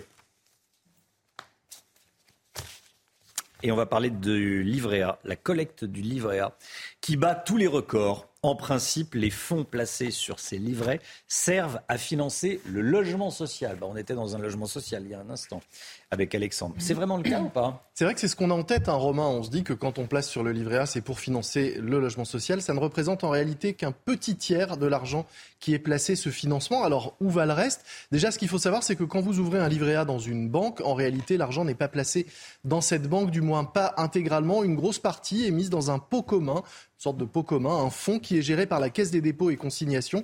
Et c'est ensuite cet argent qui est prêté en partie pour le logement social. Donc je le disais, sur 100 euros placés, 31 euros vont aux bailleurs sociaux. Ça représente 175 milliards d'euros par an. Mais alors, où va le reste de l'argent? Eh bien, le reste de l'argent va notamment pour financer différents projets collectifs d'intérêt euh, général, par exemple la rénovation énergétique d'écoles ou encore de crèches, la rénovation d'hôpitaux, la création de transports en commun respectueux de l'environnement de, préférence. La rénovation de réseaux d'eau potable, par exemple, c'est cet argent qui est prêté par la Caisse des dépôts et consignations et c'est euh, les intérêts de cet argent qu'on vous verse, 3% en ce moment. Le fonds d'épargne possède également, ça c'est plus étonnant, une partie de la dette française. Oui, 3% de la dette, ça représente quand même 61 milliards. Votre épargne est prêtée à l'État pour financer une partie du déficit. Et puis évidemment, ce fonds commun, ce pot commun, conserve une partie de l'argent disponible pour pouvoir restituer de l'argent à tout moment aux épargnants qui souhaiteraient effectuer des retraits. Que conservent les banques? Eh bien, je le disais au début, une majorité de l'argent va donc dans ce pot commun. Une partie est conservée par les banques. Ça représente quand même 200 milliards d'euros, hein, parce qu'il faut le redire. La collecte en ce moment, l'encours du livret A atteint des records. On est à 538 milliards d'euros déposés par les Français sur ces livrets. Les banques, elles non plus, ne disposent pas de cette somme comme elles le veulent. Elles doivent s'en servir, elles, pour financer des projets auprès de petites et moyennes entreprises. Votre épargne, oui, sert à faire fonctionner, à faire tourner l'économie et les petites et moyennes entreprises au final, les banques ne peuvent disposer que de 5% des sommes pour les placer comme elles veulent, comme elles le souhaitent. Ça ne représente quand même 11 milliards d'euros par an. Merci Lomic. On va continuer à parler argent et voiture avec Pierre Chasseret dans un instant. Tiens, si vous avez un projet d'achat de, de, voiture neuve, vous allez la payer comptant, en LOA, en LLD, en crédit classique. Il y a de nombreuses solutions aujourd'hui. Quelles sont les solutions? Quelle est la solution la plus intéressante? On va voir ça dans un instant. À tout de suite. Rendez-vous avec Pascal Pro dans l'heure des pros, du lundi au vendredi de 9h à 10h30.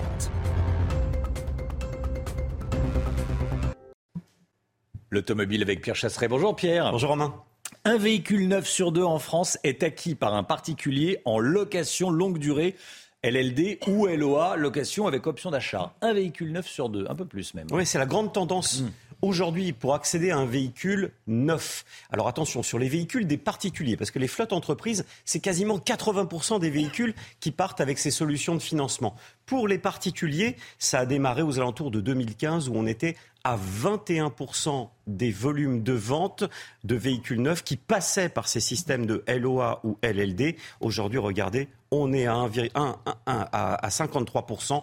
Autant vous dire que ça va encore progresser. C'est la méthode préférée des Français pour accéder à l'immobilier. On mensualise, eh bien on mensualise comme on a mensualisé un téléphone portable par exemple. Oui, c'est ça, on mensualise le téléphone portable, euh, l'achat de, l'appartement ou de la maison et la voiture aussi. Euh, quels sont les avantages de ces formes d'acquisition? Alors elles ont beaucoup d'avantages. Déjà, j'ai envie de dire que c'est le prix de la tranquillité, parce que oui, on sait que potentiellement ça coûte quand même un bon prix. Mais c'est le prix de la tranquillité, pourquoi? Parce que vous n'avez pas à vous soucier de la vente de votre véhicule. Vous n'avez pas à vous soucier non plus du coût de votre véhicule. Il est lissé, il est amorti dans le temps romain. Et ça, c'est une solution qui plaît aux Français. De plus, il vous permet de pouvoir accéder à un véhicule plus récent, neuf. Et maintenant, les LOA et LDD, LLD se tournent même vers les véhicules d'occasion on n'a pas à se soucier de la revente. C'est ça hein, que vous nous dites. Exactement. c'est ça. Au final, on n'a pas à mettre une petite annonce, à recevoir des appels. Alors, il est, le, véhicule est récupéré. Est-ce que c'est plus intéressant d'acquérir sa voiture avec un crédit traditionnel? Bon, le mieux, c'est toujours d'acheter son véhicule content. Mmh. Au moins comme ça, pas de frais, le véhicule est amorti plus facilement. Le prêt traditionnel, le prêt qu'on va contracter auprès d'une banque, il a encore un sérieux intérêt parce que sur la durée de l'amortissement de votre véhicule, si vous comptez le garder longtemps, alors l'acheter va vous permettre de faire une véritable économie. Attention, la LOA et la LLD, c'est un écueil la restitution du véhicule. Parce que vous devez rendre votre véhicule dans des conditions d'usure normales. Et tout est dit. Ça veut dire que qu'est-ce qui est usure normale ou pas? Ça crée des petits problèmes, notamment sur des rayures, des pocs qui apparaissent sur le véhicule. Dernier point. Attention en LOA et LLD, location longue durée. Si vous devez faire un achat immobilier, le Guyot vous le dirait très bien, vous avez le problème, que ça va rentrer dans votre, ça va abaisser votre capacité de remboursement. Regardez, j'ai fait une petite simulation pour un couple avec des revenus de 3300 euros à deux net. Une capacité d'emprunt sur 20 ans, si vous avez si vous n'avez pas de véhicule en location, vous avez 180 000 euros de capacité d'emprunt. Si vous eh réglez 330 euros, vous mmh. abaissez à 130 000 euros. Si vous êtes célibataire à 1700 euros, c'est encore plus flagrant cette fois-ci. Regardez la capacité d'emprunt font littéralement de 92 000 euros sans location de véhicule à 38 000 euros, c'est-à-dire mmh. plus d'achat immobilier. Oui, ça, il faut faire, faut faire attention. Donc LOA, LLD, c'est le prix de la tranquillité. Si vous avez équivaut de biens immobiliers, et eh bien dans ces cas-là, allez-y en toute sécurité. Sinon, si vous devez acheter un appartement ou une maison, et eh bien dans ces cas-là, soyez prudent. C'était votre programme avec Groupe Verlaine. Isolation par l'extérieur avec aide de l'État. Groupe Verlaine, connectons nos énergies.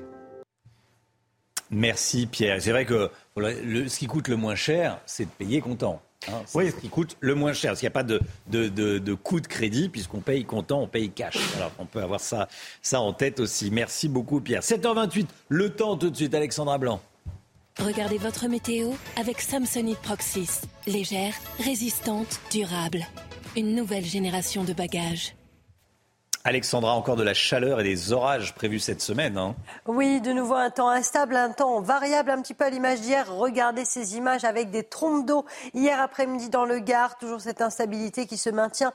Regardez donc ces images assez impressionnantes. C'est vrai que ça fait déjà euh, quelques semaines que ça dure, que les orages sont de nouveau au rendez-vous dans le sud. On va conserver un temps assez orageux aujourd'hui et puis ça devrait aller un petit peu mieux euh, pour la fin de semaine. Alors ce matin, temps très nuageux autour du golfe du Lion, temps très nuageux également en allant euh, vers le sud de la Loire. On retrouve également un temps assez brumeux, assez euh, nuageux près des côtes de la Manche, avec localement un petit peu de brouillard et du plein soleil entre le bassin parisien, le nord ou encore le nord-est. Et dans l'après-midi, on va conserver euh, ces conditions météo inversées, un petit peu à l'image déjà depuis trois semaines. On a ce même type de conditions météo avec du grand beau temps sur les régions du nord, tandis que plus vous irez vers le sud, plus vous aurez un temps instable avec localement quelques averses, des orages également entre l'Occitanie, le Pays Basque, le Massif central, le Golfe du Lion, la Corse ou encore le Lyonnais, ainsi que sur le sud des Alpes, avec donc des orages parfois localement assez forts et accompagnés de grêles. Côté température, grande douceur ce matin, 17 à Paris, 19 à La Rochelle, tout comme du côté de Marseille. Et dans l'après-midi, les températures resteront estivales. Il fera beau et chaud sur le nord du pays, notamment à Paris, avec 31 degrés. Vous aurez 29 degrés à Strasbourg, 29 degrés à Dijon, 26 degrés à Toulouse et localement 27 degrés entre Lyon et Marseille. Température qui devrait d'ailleurs rester estivale au moins jusqu'à la fin du week-end. C'était votre météo avec Samsonite Proxys. Légère, résistante, durable. Une nouvelle génération de bagages. Il est bientôt 7h30. Merci d'être avec nous. Vous regardez la matinale de CNews à la une ce matin. La violence à Lyon avec une bagarre en pleine rue. Ultra-violence. Ça s'est passé dans le 3e arrondissement de Lyon avec un homme actuellement entre la vie et la mort. Le procès du tueur de DRH débute aujourd'hui devant la cour d'assises de la Drôme. Nous avons rencontré la famille de l'une des victimes. Le député France Insoumise Louis Boyard, sanctionné, il s'est comporté de façon inappropriée lors de la prise de parole de la Première ministre à l'Assemblée nationale. Gauthier Lebret avec nous. Ce matin, à l'aube, une frappe sur un immeuble d'habitation a fait trois morts et 25 blessés en Ukraine. Selon les autorités, plusieurs personnes seraient toujours coincées sous les décombres. Jour de deuil national en hommage à Silvio Berlusconi. Demain en Italie, nous reviendrons avec Jérôme Béglé sur les liens entre l'homme d'État avec la gauche française. Nous serons également dans un instant en direct de Rome avec notre correspondante Natalia Mendoza. Un jeune homme de 22 ans, entre la vie et la mort, à Lyon, après avoir été frappé à coups de barre de fer. L'agression s'est déroulée samedi dernier, Chana. Oui, dans le troisième arrondissement de Lyon, c'est près euh, du quartier de la Guillotière. La victime a été attaquée par une bande rivale avant euh, d'être mise dans un coffre et déposée au CHU. Le récit est signé Michael Dos Santos. Samedi soir, 23h30, rue Saint-Amour, dans le troisième arrondissement de Lyon. À quelques pas du quartier de la Guillotière, un homme court à toute vitesse. Rattrapé par deux individus, il est alors agressé violemment à coups de barre de fer. Alors que l'homme, un Comorien de 22 ans, gîte au sol, deux voitures s'engouffrent dans la rue en sens interdit. Les passagers de l'une d'entre elles hissent le corps dans le coffre, roulent sur le trottoir pour éviter un véhicule venu faire barrage avant de prendre la fuite. Déposée au CHU de Lyon, la victime est aujourd'hui hospitalisée à Bron, entre la vie et la mort. Selon nos confrères du Progrès, deux autres personnes auraient été blessées lors de cet affrontement nocturne. Une enquête pour violence avec armes en réunion a été ouverte. Aujourd'hui s'ouvre le procès de celui qu'on appelle le tueur de DRH. En 2021, Gabriel Fortin avait tué de sang-froid deux de ses, deux de ses anciennes DRH, directrices de, de ressources humaines, et une fonctionnaire de Pôle emploi. Aucun lien n'a été établi entre cette dernière et son tueur. On a rencontré les sœurs de Patricia Pasquion. Elles espèrent que l'accusé écopera de la peine maximale. Sandra Chambaud. C'est un procès attendu par les familles des victimes, dont celle de Patricia Pasquion. La conseillère au Pôle emploi de Valence, en chemise en jean sur la photo, a été tuée par Gabriel Fortin le 28 janvier 2021. Après le décès de ma sœur, j'ai voulu changer de vie, changer de travail. Parce que bah, forcément, on se dit, mais en fait, la vie, elle a quel sens Tout seul individuellement, sur le coup, on se sent très, très fragile finalement. Alors que quand on est ensemble, sur le coup, on arrive à, faire, à être plus fort. Ce procès, elles l'attendent depuis deux ans et demi, car leur sœur ne connaissait pas Gabriel Fortin, mutique depuis son arrestation. Pour les autres victimes, ça a été clairement identifié à quel moment elles sont intervenues dans le parcours de Fortin. Alors que pour Patricia, il n'y a rien. Donc arrive à comprendre pourquoi elle. Est-ce que c'était parce qu'elle était là? Est-ce que c'est ce qu'elle représente par rapport à Pôle emploi, par rapport à son poste? On espère aujourd'hui que ben, son décès, il serve en fait à, réveiller un peu les, responsabilités de, des directions et que quelque chose soit fait pour protéger tous ces agents de Pôle emploi qui vivent des insultes, des menaces de mort tous les jours. La famille de Patricia Pasquion souhaite la peine la plus sévère possible à l'encontre de Gabriel Fortin, jugé pour trois chefs d'assassinat et une tentative d'assassinat. Regardez ce qui s'est passé hier à, l'Assemblée nationale. Le député France Insoumise Louis Boyard s'est une nouvelle fois illustré par son mauvais comportement. Il a été rappelé à l'ordre par la présidente de l'Assemblée nationale. Hein. Oui, parce qu'il ne cessait de hurler pendant le discours d'Elisabeth Borne. Regardez d'abord ce qui s'est passé. Mesdames et messieurs les députés, est-ce que vous pouvez, s'il vous plaît, vous taire et écouter la Première ministre? Vous ne, vous ne cessez de l'interrompre. Monsieur Boyard, Monsieur Boyard, je vous demande de vous taire. Monsieur Boyard, Monsieur Boyard, je vous rappelle à l'ordre. Monsieur Boyard, je prononce à votre rencontre un rappel à l'ordre avec inscription au procès verbal. Je vous prie de vous taire et de respecter cette Assemblée la Première ministre.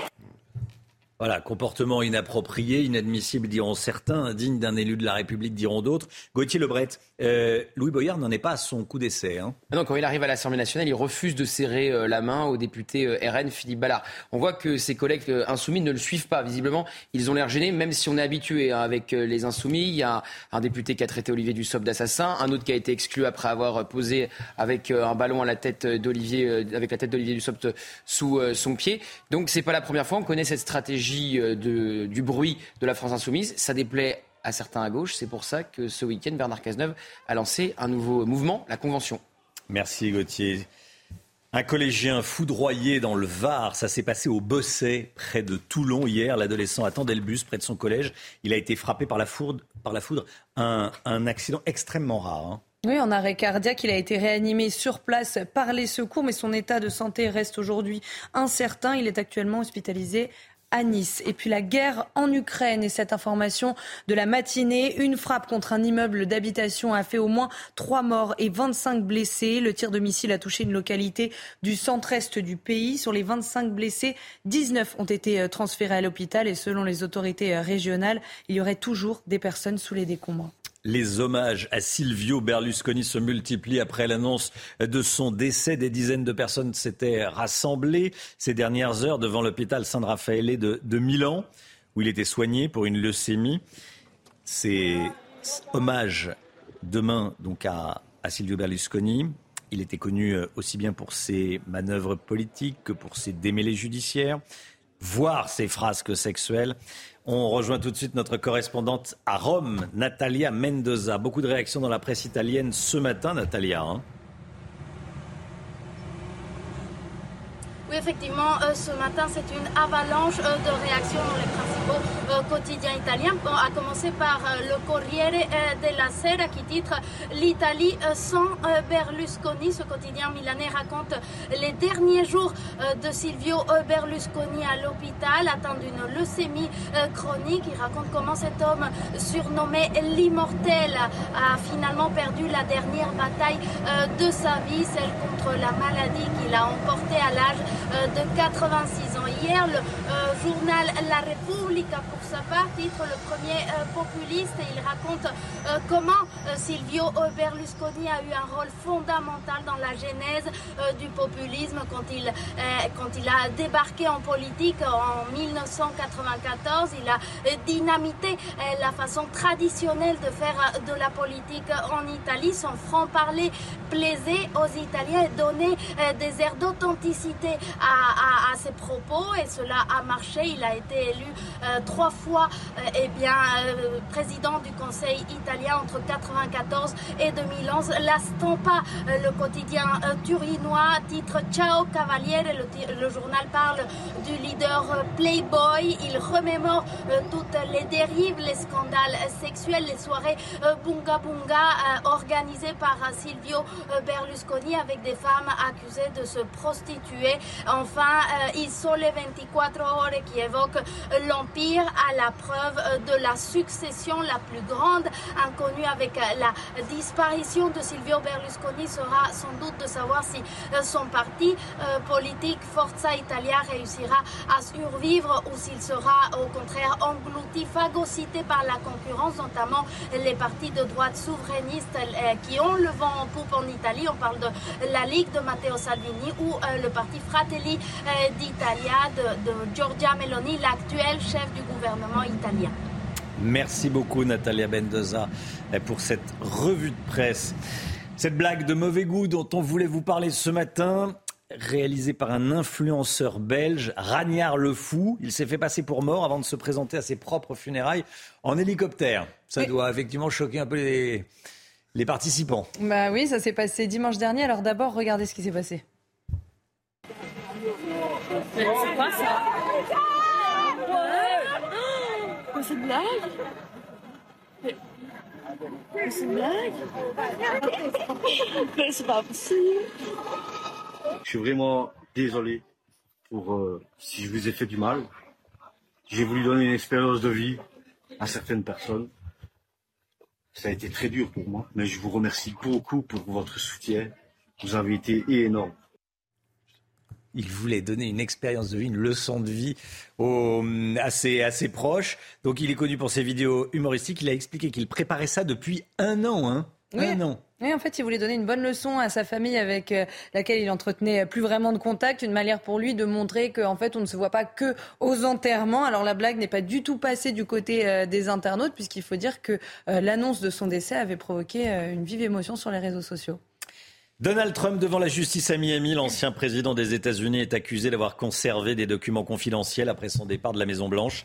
Il contenait, euh, entre autres, ces documents, des informations sur les armes nucléaires, les cartons, vous les voyez derrière moi, stockés chez Donald Trump. Donald Trump prendra euh, la parole devant ses partisans dans le New Jersey après sa comparution. Les informations de notre correspondante à Miami, Elisabeth Guedel. Les charges sont lourdes. Un 37 chef d'inculpation, Donald Trump risque la prison pour avoir emporté des documents top secrets quand il a quitté la Maison-Blanche en janvier 2021 et surtout pour avoir refusé de les restituer aux archives nationales. Le gouvernement américain a mis un an et demi pour les récupérer. Il a fallu une descente du FBI à la résidence de Donald Trump en Floride, Mar-a-Lago. Là, les agents fédéraux ont retrouvé une centaine de documents top secrets euh, dans des boîtes en carton entreposées dans différentes salles de la résidence, une salle de réception, une salle de bain ou encore un KGB où il y avait une photocopieuse. Donald Trump continue de clamer son innocence. Il va plaider non coupable ici au tribunal de Miami dans quelques heures. Il va en profiter pour ressouder ses troupes. Il reste en tête des sondages auprès des électeurs républicains, le candidat préféré des conservateurs. Il a encore l'appui des responsables du parti. Lui n'a qu'une idée en tête, hein, Donald Trump, reconquérir la Maison-Blanche et pourquoi pas, à terme, s'accorder le pardon présidentiel. C'est News, 7h41. Merci d'être avec nous. Dans un instant, l'économie, on va parler des revenus des fonctionnaires qui devraient augmenter à partir du 1er juillet. Toutes les explications avec Lomi Guillot. A tout de suite. La revalorisation de la rémunération des fonctionnaires. On en parle juste après le point info avec Chanel Housteau. Aujourd'hui s'ouvre le procès de celui qu'on appelle le tueur de DRH. En 2021, Gabriel Fortin a tué de sang-froid deux de ses anciennes DRH et une fonctionnaire de Pôle emploi. Il a été placé en détention provisoire depuis sa mise en examen et en cours la réclusion criminelle à perpétuité. Socialement euh, isolé, Gabriel Fortin, ingénieur de Nancy, vivait le chômage et ses nombreux licenciements comme une injustice. La contre-offensive de l'armée ukrainienne se confirme. Kiev assure avoir repris au moins sept villages aux forces russes hier. L'opération devrait durer plusieurs semaines, voire plusieurs mois, selon Emmanuel Macron. Malgré une progression difficile, Volodymyr Zelensky a tenu à saluer ses avancées. Et puis ce chiffre, 22% des Français consomment trop d'alcool. C'est ce que révèle Santé publique France concernant l'année 2021. C'est beaucoup, mais c'est moins qu'en 2020 où 23,7% des Français étaient concernés. En France, notre consommation d'alcool est considérée comme trop élevée lorsque l'on boit plus de 2 verres par jour et 10 verres par semaine. Les fonctionnaires ont obtenu une augmentation de leurs revenus. Des fonctionnaires qui espéraient une augmentation à hauteur de l'inflation. Ça sera finalement 1,5% à partir du 1er juillet, le Guillaume. Hein. Oui, euh, Romain, les fonctionnaires espéraient euh, une augmentation euh, plus conséquente. La CGT avait même demandé 10% de hausse, qui semblait totalement irréaliste. Là, ce sera 1,5% pour le point d'indice. Alors, le point d'indice, c'est ce qui sert de base au calcul du salaire des fonctionnaires. en clair, hein, dans le privé, vous avez un salaire horaire. Vous multipliez le nombre d'heures par le salaire horaire pour avoir votre salaire. Là, c'est le point d'indice qu'on multiplie. Un point d'indice, ça vaut 4,92 euros après revalorisation. Si on prend l'exemple d'un professeur des écoles, un professeur des écoles, c'est 390 points, soit 1918 euros par mois. Ce qu'il faut savoir quand même, c'est que, outre la valeur du point qui va augmenter, des points supplémentaires vont être attribués par l'État. 5 points en plus pour tout le monde, ça fait, 5, ça fait 25 euros supplémentaires d'augmentation. Et puis pour les plus petits salaires, ce sera jusqu'à 9 points supplémentaires qui vont être accordés à l'indice de base. Ça va faire 45 euros d'augmentation pour les fonctionnaires les moins bien payés. Si on additionne toutes ces mesures, en réalité, l'augmentation pour les fonctionnaires sera plutôt de 2,5% d'ici la fin de l'année. C'est un système compliqué, mais là, c'est extrêmement clair avec vous, Lomic. Euh, les fonctionnaires ont également des primes. Hein. Oui, et c'est pas négligeable. Hein. Les primes et les indemnités peuvent représenter 29% de la rémunération des, des, fonctionnaires. Et le gouvernement a cette année prévu justement le versement d'une prime exceptionnelle de pouvoir d'achat, l'équivalent de la prime Macron pour les entreprises, mais adapté à la fonction publique. Ça représentera 300 à 800 euros de prime pour les fonctionnaires payés moins de 3 250 euros par mois. C'est quand même 50%, la moitié des fonctionnaires dans la fonction publique et 70% des agents de la fonction publique hospitalière. Plus anecdotique, mais c'est aussi un geste pour le pouvoir d'achat. L'indemnité transport pour ceux qui achètent un titre de transport pour les transports publics sera euh, de 75%, euh, 75% de remboursement contre 50% aujourd'hui. Au total, ça va coûter combien tout ça? Eh bien, ça représente ces augmentations et ces gestes pour les fonctionnaires une enveloppe de 3 milliards et demi pour ces mesures en 2023, puisqu'elles vont entrer en vigueur en juillet, et 6 milliards à partir de 2024. Au total, la rémunération de tous les agents des différentes fonctions publiques, hein, les agents de l'État, la fonction publique hospitalière et la fonction publique territoriale, ça représente 221 milliards d'euros par an. Ça, c'est la masse salariale, de l'ensemble des fonctionnaires. Au final, l'augmentation moyenne sera de 83 euros par fonctionnaire et par mois, mais c'est une moyenne. Pour un agent d'accueil en début de carrière, le gouvernement a estimé que l'augmentation serait de 182 euros par mois à partir de cette année. Pour un professeur des écoles avec 7 ans d'ancienneté, c'est 102 euros de plus, assure le gouvernement.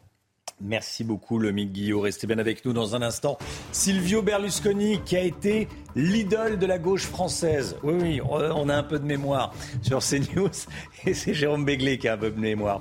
On va en parler dans, dans un instant. A tout de suite. Restez bien avec nous.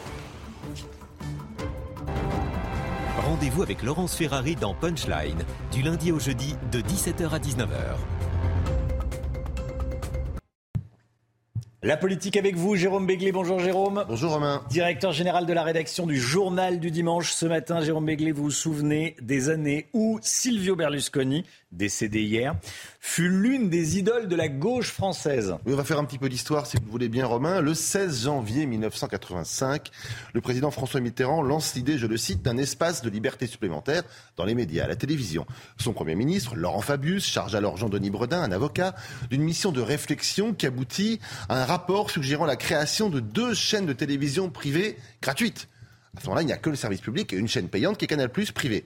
Décryptage, à un an des, élections législatives, le Parti socialiste sentant vraiment la défaite, cherche à créer des médias qui lui resteront fidèles plus tard. L'une de ces deux chaînes sera donc la 5, détenue à 40% par Silvio Berlusconi. L'homme n'a alors pas encore tout à fait 50 ans, il commence à bâtir un groupe audiovisuel en Italie et en Espagne. Voyant que le marché français s'ouvre, il fait jouer ses relations politiques au plus haut niveau dont celle du président socialiste du Conseil italien, Bettino Craxi, qui se charge de le recommander chaudement à son ami François Mitterrand. L'Italien noue un accord avec Jérôme Sédou, également réputé proche des socialistes, et le tour est joué. Peu importe que sur la Cinque italienne se multiplient les séries américaines, les émissions à paillettes, les starlettes déshabillées, que l'information soit le parent pauvre de l'antenne, on nous présente cet, Italien comme un investisseur bien sous tout rapport. Rendez-vous compte, il baragouine le français, il collectionne étoiles de maître. La droite crie à la vulgarité et s'étonne que l'on soit si peu regardant sur déjà les premières frasques de cet homme d'affaires qui fait beaucoup parler de lui, mais la gauche se trouve parfaitement à son goût. Cela dit, Jérôme, l'aventure de la 5 sera quand même de, de très courte durée. Ben, pas tant que ça, Romain. Silvio Berlusconi restera dans le capital de la 5 jusqu'au printemps 1992, vendant à celle-ci des centaines et des centaines d'heures de séries et de feuilletons qu'il détenait dans son fameux catalogue qui était peut-être le plus grand d'Europe. Il est historiquement vrai de dire que c'est Berlusconi qui est entré en France grâce au pouvoir socialiste, qu'il fut également l'inventeur de la télévision privée dans l'Hexagone et de la flambée des contrats des producteurs et des animateurs télé. Patrick Sabatier, euh, Philippe Bouvard, Guillaume Durand, Patrick Sébastien et tant d'autres ont succombé à son très gros portefeuille. Deux ans plus tard seulement, euh, Berlusconi commencera officiellement son parcours politique. Député en 94, puis trois fois président du Conseil pendant plus de neuf ans entre 1994 et 2011. Et bien entendu, ce sont les mêmes qui, après l'avoir porté au nu et facilité son entrée dans notre paysage audiovisuel français, n'auront pas de mots assez durs pour fustiger son mélange des genres entre politique et médias. Une hypocrisie et un revirement très français dont une autre personnalité bénie par Mitterrand fera également les frais, un certain Bernard Tapie. Merci beaucoup, Jérôme Béglé. Euh, je vous ai écouté. Il faisait mieux que baragouiner le français. Il hein. parlait il chantait euh, du Trenet, du Montant, voilà, il parlait bien une interview de Berlusconi, de Silvio Berlusconi par Jean-Pierre Elkabbach sur Europe 1. Ça remonte à- Mmh. il y a quelques années, voilà, où il expliquait les bunga bunga. Il, disait se passait des choses chez lui, mais jamais rien d'inélégant. C'est ce qu'avait dit Silvio Berlusconi. La, la, frontière entre l'élégance et ni l'élégance est très personnelle. voilà. Effectivement. Mais n'oublions pas comment il est arrivé en France et par qui? 7h55, merci Jérôme. 8h15, l'invité de Laurence Ferrari ce matin est David Lebars, le commissaire de police David Lebars du syndicat des commissaires de la police nationale, secrétaire général du SCPN Police. La musique tout de suite. Votre programme avec Groupe Verlaine. Installation photovoltaïque garantie 25 ans. Groupe Verlaine, connectons nos énergies. Et comme tous les matins, on se réveille en musique. Ce matin, on écoute, on écoute C'est ici de l'artiste Talisco. Et vous allez voir que le clip nous emmène directement au Far West. Regardez. C'est ici.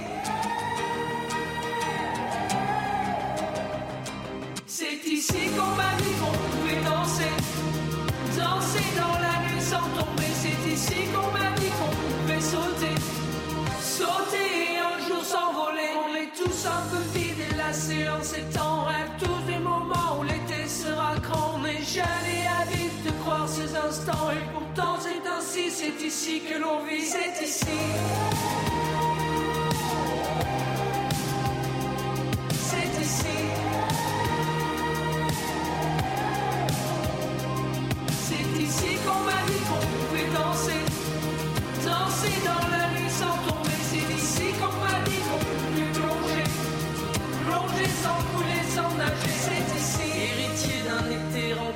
Sans frisson. À regarder les lignes sans réponse, sans fond. On dit tout, on voit tout, on y croit malgré soi. On ricane, on oublie, on y perd le sang-froid.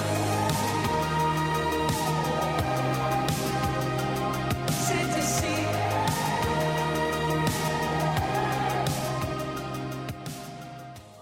C'était votre programme avec Groupe Verlaine.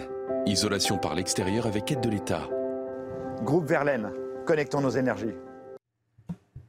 Le temps tout de suite, Alexandra Blanc.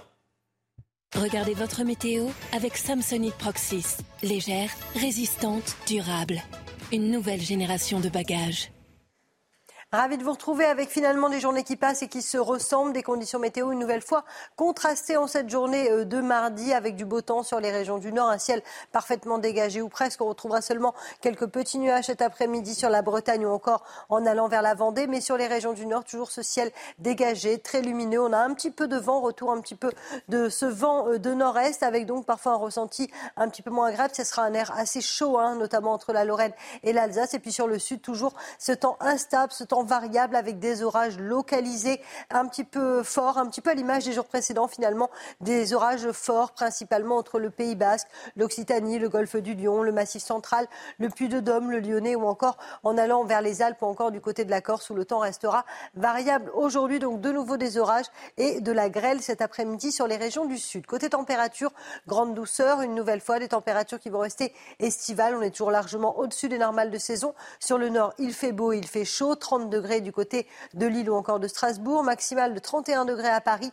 Vous aurez en moyenne 29 degrés du côté de Dijon ou encore de Besançon. Et puis dans le sud, les températures restent également très douces, estivales. 27 à Marseille, 27 degrés à Lyon, 25 degrés pour le Pays Basque ou encore 26 degrés à Limoges et Clermont-Ferrand. Les températures qui devraient rester estivales au moins jusqu'à la fin euh, du week-end. Et puis euh, du côté des orages, ça devrait un petit peu s'améliorer à partir de demain, notamment euh, sur le sud du pays. C'était votre météo avec Samsonite Proxys. Légère, résistante, durable. Une nouvelle génération de bagages. Vous regardez la matinale de CNews. Merci d'être avec nous. Il est bientôt 8 heures. À la une ce matin, celui que l'on surnomme le tueur de DRH va être jugé à partir d'aujourd'hui par la cour d'assises de la Drôme.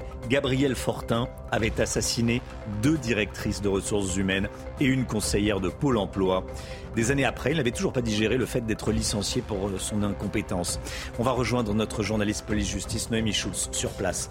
A tout de suite, Noémie.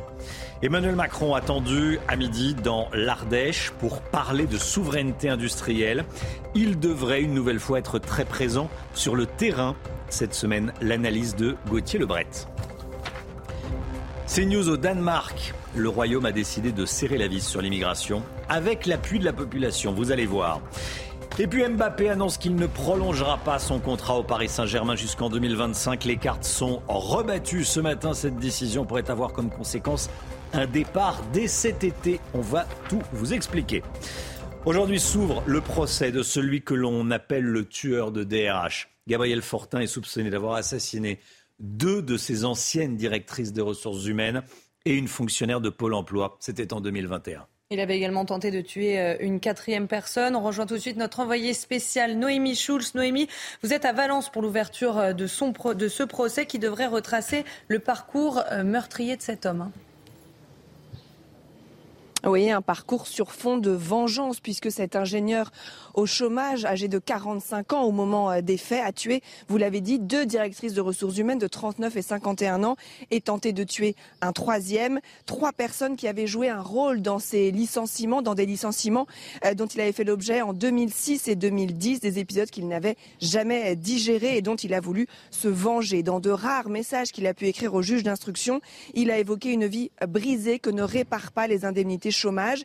Cet homme qui s'est aussi attaqué à une conseillère de Pôle emploi de 54 ans qu'il ne connaissait pourtant visiblement pas. Pourquoi elle? Cette question hante la famille euh, de cette femme car depuis son arrestation, Gabriel Fortin garde le silence. Il n'a jamais rien dit, ni en garde à vue, ni devant les juges d'instruction et rien ne dit qu'il sortira de son mutisme pendant euh, ce procès. Il pourrait même refuser de comparaître. Un silence évidemment insupportable euh, pour les parties civiles, une trentaine de parties civiles. Le procès qui tentera malgré tout de faire euh, la lumière sur ces projets de vengeance. Certains ne sont pas allés jusqu'au bout. Il avait en effet effectué des repérages en région euh, parisienne et semblait avoir trois autres cibles dans le collimateur. Le procès doit durer trois semaines. Il encourt la réclusion à perpétuité. Noémie Schulz en direct avec nous. Merci Noémie. L'auteur présumé des coups de feu à l'origine de la mort d'une fillette de 11 ans dans le Finistère, ce week-end a passé la nuit en prison. Il est néerlandais, il a 70 ans, il a été mis en examen et placé en détention provisoire hier. Le pronostic vital du père de la petite victime est toujours engagé. hein. Et sa femme légèrement blessée, son autre fille dans un état de choc sont également euh, hospitalisées. Le procureur de la République de Brest a tenu une conférence de presse et hier et il a donné des précisions sur les raisons de ce passage à l'acte. Écoutez. L'enquête de voisinage menée en flagrance et les auditions des personnes mises en cause permettent d'affirmer qu'un conflit de voisinage déjà ancien existait entre la famille des victimes et le couple mis en cause. Ce dernier reprochait au père de famille victime d'entreprendre trop souvent des travaux sur sa propriété, causant, selon les mises en cause, des nuisances répétées et de plus en plus insupportables. La politique, Emmanuel Macron de retour sur le terrain aujourd'hui. Il est attendu à la mi-journée en Ardèche pour parler souveraineté industrielle. Gauthier Lebret avec nous. Le président de la République va être une nouvelle fois omniprésent cette semaine Gauthier Et il reprend ses fameux déplacements Ouais. thématiques. Et cette semaine, c'est effectivement la souveraineté. Alors, direction euh, l'Ardèche, où il va visiter effectivement un laboratoire et une usine euh, pour, sur la souveraineté euh, sanitaire. C'est vrai que la France a été très dépendante des autres pays pendant euh, la crise Covid, que ce soit sur les masques, les médicaments ou les vaccins. Et d'ailleurs, Emmanuel Macron a tweeté il y a une heure. Il dit que ce soit pour des médicaments courants et bien connus comme pour des traitements vitaux, les délais sont parfois trop longs et l'accès trop difficile. C'est inacceptable et nous déployons chaque jour des solutions pour résoudre ces difficultés. Alors ça va au-delà du Covid, hein, parce que 37% des Français ont déjà été euh, confrontés à des pénuries en pharmacie. Demain, effectivement, puisque ça va s'échelonner sur quasiment euh, une semaine et demie, demain Emmanuel Macron sera au salon euh, où, où il sera question euh, de souveraineté technologique. Et puis lundi prochain, ça sera le Bourget cette fois, pour parler souveraineté dans la décarbonation dans l'aviation. Un programme donc on ne peut plus charger, avec toujours cette même volonté d'avancer maintenant que la page des retraites est tournée, avec la motion de censure qui a été une nouvelle fois rejetée euh, hier. Ça se passe d'ailleurs mieux hein, sur le terrain pour euh, Emmanuel Macron. Fallait le constater la semaine dernière en Normandie. Il n'y a pas eu de casserolade. Il a même pu euh, s'offrir plusieurs bains de foule. Et puis, dans un coin de sa tête, il y a le fameux remaniement. Dans un mois et un jour, sonnera la fin des fameux 100 jours. De nombreux chantiers auront été ouverts par Emmanuel Macron et pas grand- grand-chose de concret n'aura été euh, réalisé. Pour être tranquille, il lui faudrait une majorité absolue à l'Assemblée. Mais la formule magique, c'est-à-dire un deal avec LR, ne semble pas avoir été trouvée. Merci Gauthier. Focus sur la politique migratoire au Danemark. Nos équipes sont sur place. Le gouvernement danois de centre-gauche est l'un des plus restrictifs d'Europe en termes d'immigration. On le dit souvent, on est allé sur place.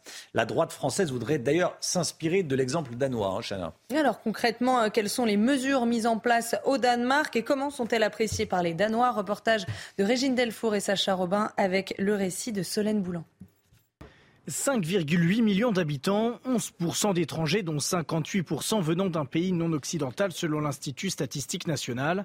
Au Danemark, l'immigration a longtemps été un sujet polémique. Aujourd'hui, les partis danois s'accordent sur une ligne migratoire stricte, comme cette politique de démantèlement des ghettos mise en place par le gouvernement social-démocrate au pouvoir depuis 2019. Une mesure officiellement justifiée par une volonté d'intégrer les immigrés, selon ce député social-démocrate danois. Il n'y a rien qui limite plus les possibilités de réussite pour un enfant que de grandir dans un environnement qui manque de sécurité, de travail et de formation. Cela vaut pour l'intégralité du pays. Il faut que tout le monde ait les mêmes chances de réussite. Cela passe par la mixité des quartiers, par la mixité sociale. Avec un accès restreint aux allocations et une externalisation de l'asile, les mesures dissuadent les étrangers d'arriver sur le territoire et d'y rester. L'obtention de la nationalité danoise semble être également un parcours du combattant, réunissant des conditions financières et des tests de connaissance du pays. Il faut 32 réponses correctes sur 40 questions. Un prétendant à la naturalisation sur deux échoue. On a consacré beaucoup d'argent aux immigrants des autres pays, mais on a tendance à oublier qu'on a beaucoup de pauvreté ici. Des gens vivent dans la rue. Je pense qu'on devrait leur consacrer plus de moyens. Je ne comprends pas vraiment d'où vient cette peur de l'étranger. J'espère juste que les gens n'auront plus peur dans le futur, mais c'est difficile de les faire changer d'avis. Membre de l'Union européenne, le Danemark bénéficie de nombreuses dérogations en matière de politique migratoire. Depuis la crise de 2015, le nombre de demandeurs d'asile a été divisé par 10.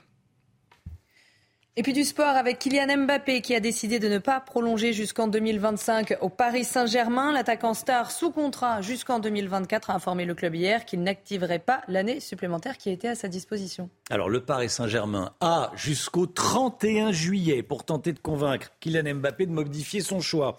Autrement, le club parisien pourrait envisager un transfert dès cet été afin que l'attaquant ne parte pas libre l'été prochain. Explication signée Augustin Donadieu. Regardez. Kylian Mbappé aurait-il déjà commencé à faire ses valises? Dans une lettre envoyée au PSG hier, le jeune attaquant a officiellement fait savoir qu'il ne prolongera pas sa collaboration un an de plus jusqu'en 2025. Le contrat de Kylian Mbappé au Paris Saint-Germain se terminera donc comme prévu à l'été 2024.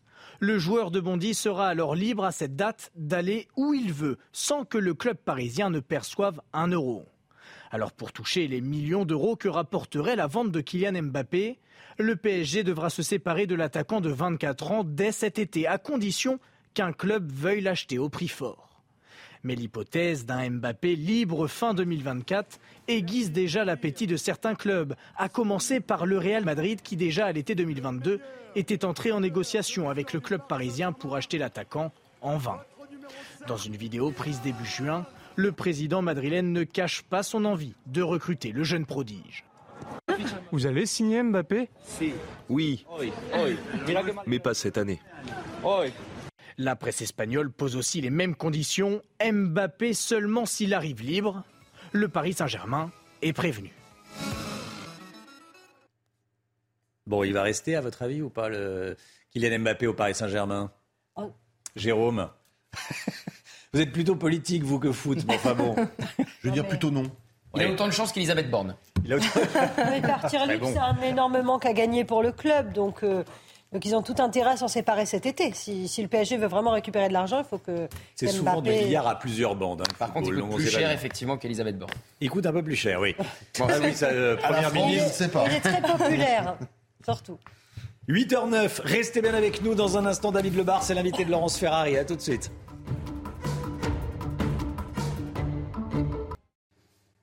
C'est News, il est 8h15. Bienvenue dans la matinale. Merci d'être avec nous. Dans un instant, Laurence Ferrari, vous recevrez David Lebars, secrétaire général du syndicat des commissaires de la police nationale.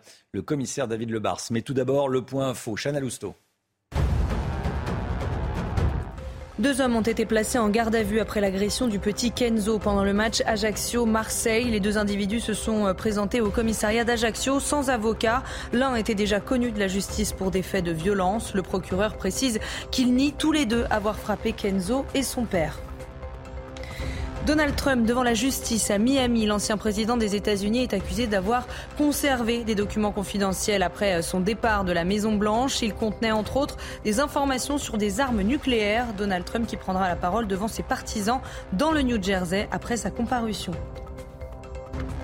Et puis les hommages à Silvio Berlusconi après l'annonce de son décès. Des dizaines de personnes se sont rassemblées euh, devant l'hôpital Saint-Raphaël de Milan où il était soigné pour une leucémie. Demain, les funérailles d'État auront lieu dans la cathédrale de la ville et une journée de deuil national a été décrétée. Laurence, vous recevez ce matin David Lebars. Bonjour commissaire. Bonjour. Bienvenue dans la matinale de CNews. On va parler de ce qui s'est passé à Annecy. L'homme mis en examen après l'attaque au couteau a été placé en cellule anti-suicide. Ça veut dire qu'il y a un risque pour sa vie, euh, bien que son état ait été jugé compatible avec la détention. Est-ce qu'il n'y a pas quelque chose de, de- de paradoxal là-dedans? Alors pour, pour reprendre euh, dans l'ordre, tous ceux qui pensaient que peut-être euh, il allait être déclaré fou, euh, que sa situation fait qu'il allait partir à, à l'hôpital psychiatrique, la réalité c'est que la justice a considéré que pour le moment, il pouvait être éligible à, à- au fait de passer devant un juge, fin de garde à vue, il est passé devant un magistrat, ensuite devant un JLD, il a été incarcéré, il est placé en Juge détention liberté provisoire, détention, ouais. juge de la liberté et de la détention. Donc pour le moment, cet individu est considéré comme éligible à la sanction pénale. C'est maintenant que va démarrer, je dirais, son procès pénal, entre guillemets. C'est-à-dire que la vraie expertise psy va sans doute arriver dans les jours ou semaines à venir, demandée par le juge d'instruction, peut-être même par son avocat. Et la mesure de précaution qui est prise, vu son état qui a l'air instable, ou en tout cas par mesure de prudence, il est à l'isolement pour éviter que soit il se suicide, soit qu'il se fasse du mal, ou qu'il fasse du mal aussi à autrui. Il faut rappeler que l'isolement, c'est aussi pour éviter qu'il fasse du mal à autrui éventuellement. Son comportement, vous le dites, pose question. Il se roule par terre, il refuse, il ne parle pas euh, aux enquêteurs. Qu'est-ce que ça peut vouloir dire en fait? Ben, Ça, ça peut vouloir dire beaucoup de choses. On peut avoir euh, soit une simulation, quelqu'un qui est complètement euh, dans le déni et qui ne veut absolument pas s'adresser aux autorités, on en connaît des affaires Mhm. comme celle-là, ou qu'effectivement il a un problème psychiatrique et ce sera à des experts de le décider. Mais vous savez, quand on est policier, quand on est magistrat, on a souvent, euh, je dirais, euh, une habitude euh, dans les auditions, quand on est confronté au crime ou au mal. On sait parfois quand les gens sont, je dirais, sur un- une sorte de scénario, quand ils sont dans une forme de simulation. C'est pas pour ça que c'est la réalité, mais je constate que sa garde à vue est allée jusqu'au bout, qu'il a été déféré, qu'il est écroué. On verra ensuite si un expert psychiatre vient dire qu'il est euh, déclaré fou ou qu'en tout cas euh, il est euh, dans un état psychiatrique qui fait que ça peut pas aller au bout. Mais je constate que pour le moment, il y a un doute. Il y a quelque chose de très intéressant, c'est que les, télé- les policiers, pour l'instant, n'arrivent pas à déverrouiller son téléphone parce qu'ils refusent de leur donner le code. On ne peut pas, aujourd'hui, en France, déverrouiller le téléphone d'un criminel supposé? Alors, je connais pas le modèle du téléphone. Ce qui est sûr, c'est qu'on peut, mais dans le temps de la garde à vue, ça n'a pas pu être fait. C'est encore une raison de placer quelqu'un en détention provisoire, vous savez, c'est pour éviter d'ailleurs qu'il y ait la perte d'informations, qu'il y ait une disparition des preuves, qu'il y ait de la collusion avec d'autres complices. Donc l'intérêt de la détention provisoire, c'est que ça laisse du temps pour trouver euh, les experts qui vont être, euh, je, n'en doute pas, en capacité de débloquer ce téléphone et de faire un historique de ce téléphone pour voir finalement où est-ce qu'il a borné, où est-ce qu'il a pu être géographiquement en France et surtout qui il a appelé et qui l'a contacté. Parce que ça, ça nous permettra d'en savoir plus sur son parcours, sur son identité, sur, encore une fois, euh, tout ce qui peut le qualifier c'est ça? Oui, un téléphone, c'est comme une carte bancaire, vous savez, c'est une traçabilité complète du parcours d'un individu. S'il l'avait sur lui, ça va nous dire précisément où est-ce qu'il a pu borner et surtout quelles étaient les personnes avec lesquelles il était en contact. C'est très important. Euh, on avait comme euh, élément, je dirais, d'information pendant la garde à vue que cet individu vivait dehors. Vous savez, un individu, il vit dehors peut-être, ça arrive, mais il faut aussi se loger, enfin, pardon, se, coucher, se changer, euh, bah, mettre des vêtements, se nourrir. on sait qu'il a eu des contacts avec son ex-femme, donc tout ça, ça doit s'établir dans le cadre de l'instruction. C'est le temps maintenant pour les enquêteurs d'approfondir les recherches, euh, là où dans une garde à vue de 48 heures, c'est parfois trop court. Le mode opératoire de cet homme ressemble à un mode opératoire de terroriste. Pourtant, le parquet euh, national antiterroriste ne s'est pas saisi. Euh, ça peut encore arriver Cette saisine peut survenir un peu plus tard Alors à tout moment, pas le parquet, parce que maintenant c'est l'instruction, c'est un juge d'instruction qui est saisi, mais à tout moment, les faits peuvent être requalifiés. Si au cours de l'instruction, on découvre, alors je, fais de la science-fiction, hein, je ne connais pas l'affaire, mais on découvre qu'il appartient à un réseau, qu'il était sur ordre, qu'il appartient, enfin, qui, qui se revendique d'une idéologie, l'instruction permettra de requalifier les faits, tout comme ils auraient pu l'être pendant la garde à vue. À tout moment, la justice peut changer de qualification et le poursuivre pour d'autres crimes, en tout cas pour requalifier un crime qu'il a commis, qui pour le moment est un meurtre droit tentative de meurtre de, droit commun, ça peut être requalifié comme euh, attentat terroriste s'il y a les éléments qui permettent de le faire. Vous qui êtes commissaire, euh, qui avez été très longtemps sur le terrain, ce type d'attaque au couteau contre des bébés en poussette, c'est un mode opératoire qu'on voit assez peu dans notre pays? On peut même dire jamais. Je ne connais aucune attaque au couteau en tant que policier, sauf erreur de ma part. On peut toujours euh, avoir un, trouble de la mémoire, mais une attaque au couteau sur des enfants euh, au nom de Jésus-Christ, ce genre de fait, je n'en connais aucun. On connaît tous euh, des attaques sur des enfants terribles dans l'histoire, notamment l'attaque sur l'école juive à Toulouse. Il y a eu plus longtemps en, arrière HB, à la maternelle à Neuilly, qui s'en était pris à des enfants. Mais ce mode opératoire-là, c'est ce type de fait sur la voie publique avec un couteau sur des enfants aussi jeunes, hein, sur des bébés quasiment. Je crois que c'est du jamais vu et je ne sais pas si d'ailleurs ça a été vu euh, ailleurs à l'étranger. En tout cas, ce sont des faits très rares. Ce drame interroge aussi commissaire Lebars quant à l'accueil, l'intégration et le suivi des réfugiés. Il y a une étude de 2017 du Comité pour la santé des exilés qui montre que 16% d'entre eux présentent des troubles psychiatriques graves. Est-ce qu'il faut prendre ça en compte, encore une fois, euh, dans l'accueil des réfugiés? Sans doute, mais ça va être un problème de structure et de capacité à faire. Le problème de la psychiatrie, et que ce soit pour nos compatriotes, pour les gens qui vivent en France ou pour ceux qui vont demander l'asile. Est-ce que la France dispose aujourd'hui du réseau de psychiatres et de suffisamment d'experts euh, en capacité de le faire? Bien sûr qu'il faudra le faire. Mais je crois que le danger, enfin euh, mon inquiétude, c'est qu'il n'y ait pas suffisamment de psychiatres. On le voit déjà dans la chaîne pénale parfois. Euh, on est en tension et on voit bien qu'on est dans une société où il y a de plus en plus de gens qui ont besoin de consulter. Donc je crains que ce soit quelque chose de compliqué. Et puis il faut que ce soit aussi uniformisé au niveau européen. Vous savez, il n'y a pas de raison dans les accords de Dublin pour ce qui est du droit d'asile que des pays procèdent d'une certaine manière et d'autres pas. Il faut que tout soit tout cela soit légiféré au niveau européen et que nos voisins européens aient exactement les mêmes process. Vous comprenez que Gérald Darmanin, il dit la folie est une excuse trop facile à propos de, de l'état psychiatrique de cet homme. Moi, je comprends tout, euh, sauf que c'est pas la folie pour le moment euh, qui détermine son passage à l'acte, puisque la justice, encore une fois, l'a poursuivi jusqu'à le placer en détention provisoire et va euh, travailler au cours de cette instruction pour établir les faits. Donc, pour le moment, on n'a pas la folie comme motif de passage à l'acte. On peut se douter que quand on va poignarder des enfants, on n'est pas dans un état mental très équilibré, mais pour autant, c'est pas pour ça qu'il n'y a pas son discernement. En tout cas, pour le moment, la justice ne lui enlève pas son discernement. Il y a un autre visage qui a émergé lors de cette attaque effroyable, c'est celle de Henri, ce jeune catholique euh, qui faisait un pèlerinage euh, au, fil des cathédrales, qui s'est interposé avec son sac à dos. Bon, voilà, c'est euh, un héros. Est-ce que vous dites que chacun d'entre nous, en fait, devrait agir dès que ce type d'événement ou des incivilités se produisent devant nous C'est ça? Alors je, vais le dire prudemment, parce que dans une affaire comme celle-là, tout le monde ne pourra pas réagir comme le fameux Henri. D'abord, à titre personnel et en tant que commissaire, moi qui soit catholique, musulman, âgé ou pas âgé, je m'en moque. Ce que je vois, c'est le courage immense que cet individu, qui s'appelle Henri aujourd'hui, parce qu'il n'est pas anonyme, a pu avoir pour je dirais, empêcher que le périple meurtrier se poursuive. Voilà, c'est admirable. Euh, en revanche, on ne peut pas inciter les gens tous à se comporter comme ça, parce qu'il y a un danger de se mettre face à quelqu'un qui a un couteau. En revanche, le moindre petit geste, on peut rappeler que chacun peut agir en tant que citoyen. Quand on assiste à une agression dans le métro, euh, tirer un signal d'alarme, se mettre à crier quand il y a une agression, faire quelque chose, trouver des gens qui vont vous aider, mais ne pas laisser se commettre le crime quand on sait qu'on peut faire quelque chose. Moi, ce qui m'a plus choqué dans cette histoire, c'est ce joueur de foot euh, à qui j'en veux pas, mais qui se filme, qui se met sur les réseaux sociaux et qui se permet en plus de commenter l'action de la police. Moi, je vois qu'il y a deux types de comportements. Sans intervenir. Hein, sans intervenir. Voilà, il y a ce joueur de foot qui a l'air d'être un peu autocentré, qui se filme et qui fait des commentaires, mhm. Sachant que la police est quand même intervenue très vite. Et puis il y a Henri qui est certes aujourd'hui dans la lumière, et il n'y a pas de raison de lui en vouloir d'être dans la lumière. Ce qu'il a fait, c'est admirable. Après, attention, voilà, tout le monde n'a pas cette capacité à agir comme ça. On ne sait pas comment on réagirait, mais faire quelque chose, le minimum, appeler la police. Il dit avoir eu en, tête l'image du colonel, colonel Arnaud Beltrame, euh, qui s'était sacrifié à Trèbes après, pour prendre la place d'une otage. C'est ce type de figure comme ça, de héros national, qui peuvent inspirer euh, certains d'entre nous. C'est celle qu'il a mise en avant. Mais moi, ce que je vois, je vous dis, avec un sac à dos, il a réussi à à se mettre face à un individu qui allait poignarder sans doute encore d'autres personnes. Juste avec un simple sac à dos, il s'est mis lui-même en danger. Donc voilà, je lui tire mon chapeau et je lui donne mon plus grand respect. Commissaire Le Barciapin, pas un jour qui passe sans un drame, un meurtre. Euh, en Bretagne, une petite fille de 11 ans abattue par un voisin irascible de 70 ans alors qu'elle était avec sa famille. Ses parents sont gravement blessés. Des policiers sont attaqués tous les jours. Est-ce qu'il y a quelque chose qui, s'est débridé dans notre société qui fait qu'on passe à l'acte euh, et qu'on va tuer, tenter de tuer des gens?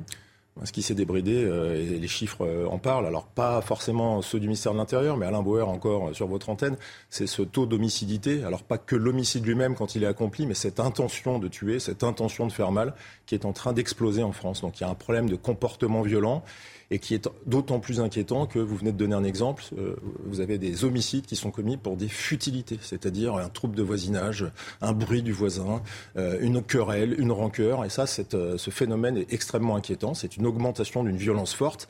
Alors après, on connaît celle des, trafiquants hein, qui règlent leur compte. Je ne dis pas qu'elle est, est plus compréhensible que d'autres, mais voilà, on a cette augmentation d'une violence très très élevée sur laquelle il faut s'interroger. Et c'est sur cette violence-là que la justice doit être intraitable. Moi, vous mmh. savez, je suis très respectueux des décisions de justice, mais quand on les regarde de près, sur toutes ces affaires criminelles, la justice passe. L'inquiétude, c'est de savoir si la capacité de la chaîne pénale va pouvoir faire en sorte de faire face, parce que ce volume augmente. Et c'est inquiétant aussi à traiter pour les services de police et pour la justice. C'est-à-dire que vous ne remettez pas en cause euh, la justice, vous pas la justice laxiste. Euh, par exemple, si je prends l'affaire de la jeune Shaina, cette adolescente qui a été euh, assassinée, brûlée par son ex-petite amie qui était mineure à l'époque, le verdict a été jugé trop clément par la famille. Il a été condamné à 18 ans de réclusion criminelle. Il n'en fera que la moitié. Alors, les familles sont dans leur bon droit euh, à, travers la voix de leur avocat. Moi, en tant que policier, je m'interdis pour deux raisons de commenter euh, en critiquant une décision de justice. D'abord parce que je suis policier et que je suis du côté des enquêteurs et d'une institution qui est là pour faire les enquêtes et mettre à disposition de la justice. Mais surtout, en tant que citoyen, j'alerte sur le fait que critiquer la justice en permanence, comme certains le font, c'est tomber dans le populisme et c'est surtout c'est se servir de l'émotion des familles, de l'émotion des faits divers pour finalement venir fragiliser l'institution judiciaire. Aucune de ces personnes n'est présente au procès pénal pour se permettre de dire ça en dehors des avocats, des parties civiles ou des personnes présentes au procès. Euh, le droit doit toujours surpasser l'émotion. C'est très dur à dire. C'est pas l'inverse, hein, c'est pas l'émotion qui prime sur le droit. C'est le droit qui doit surpasser l'émotion. C'est très dur à dire. Moi, en tant que citoyen, je suis extrêmement choqué qu'on puisse tuer euh, sa petite amie et encore plus faire disparaître le corps en mettant le feu. Mais je suis convaincu de la confiance qu'il faut accorder dans la justice parce que la justice sait pourquoi elle a appliqué cette décision. Et jusqu'à présent, l'excuse de minorité, c'est un droit.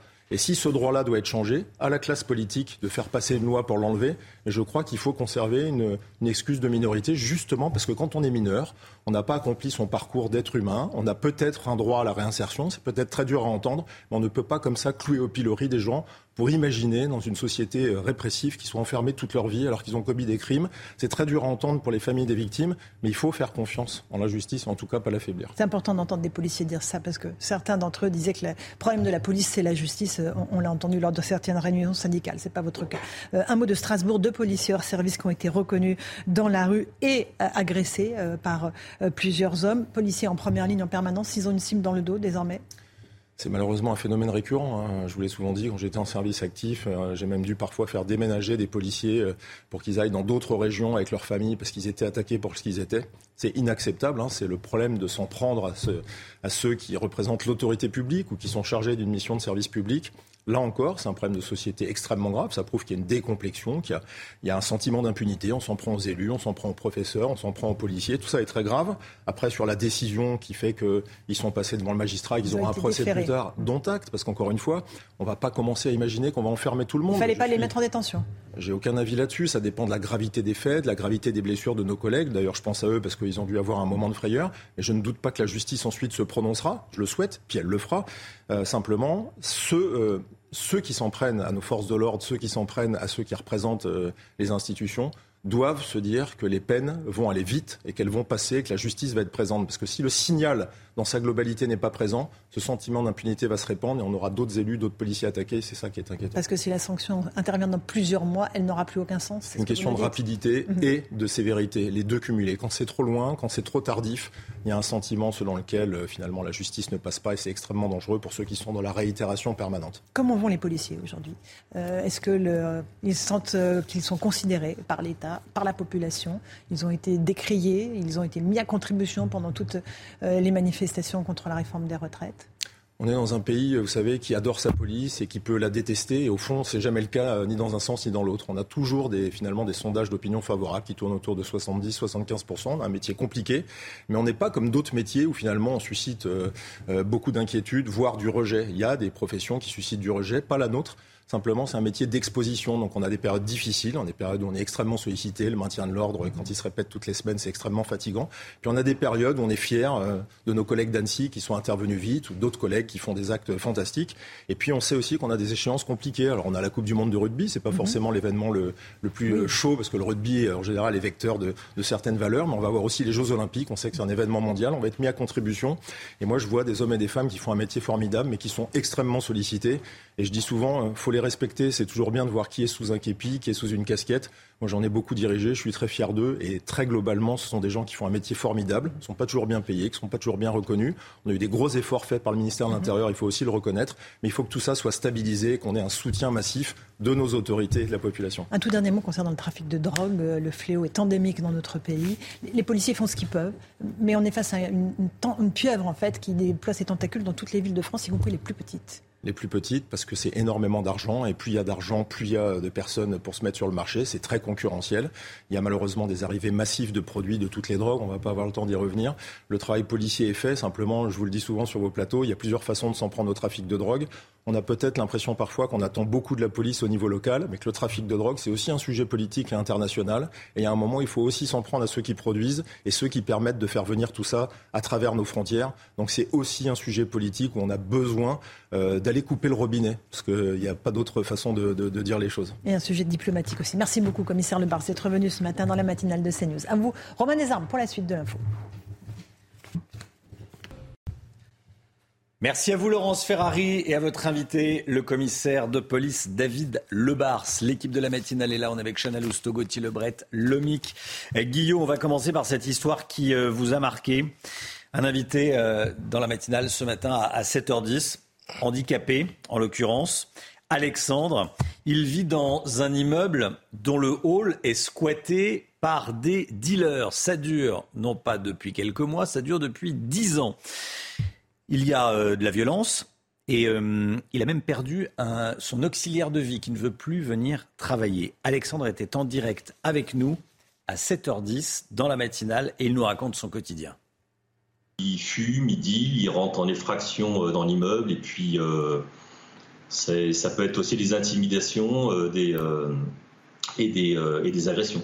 Oui, ça dure depuis quelques années maintenant. Ça fait 10 ans. Ça fait 10 ans que vous subissez ça. Euh, des agressions, ça veut dire quoi? C'est-à-dire quand vous passez, on, on vous dit quoi? Alors moi déjà, mon auxiliaire de, de vie ne vient plus parce qu'en fait, euh, quand elle est sortie de chez moi, on lui a dit euh, qu'est-ce que tu fous là? Donc euh, bah, j'ai dû en fait changer d'auxiliaire. Donc c'est un sacré problème. Euh, j'ai mon voisin qui a reçu des menaces de mort. Moi, je me suis fait agresser deux fois verbalement. Dont une fois le 7 mars parce que j'avais enlevé la fameuse pierre qui permet à la porte d'entrée de, ne pas se fermer. hein. Ça leur permet de, continuer en fait leur trafic.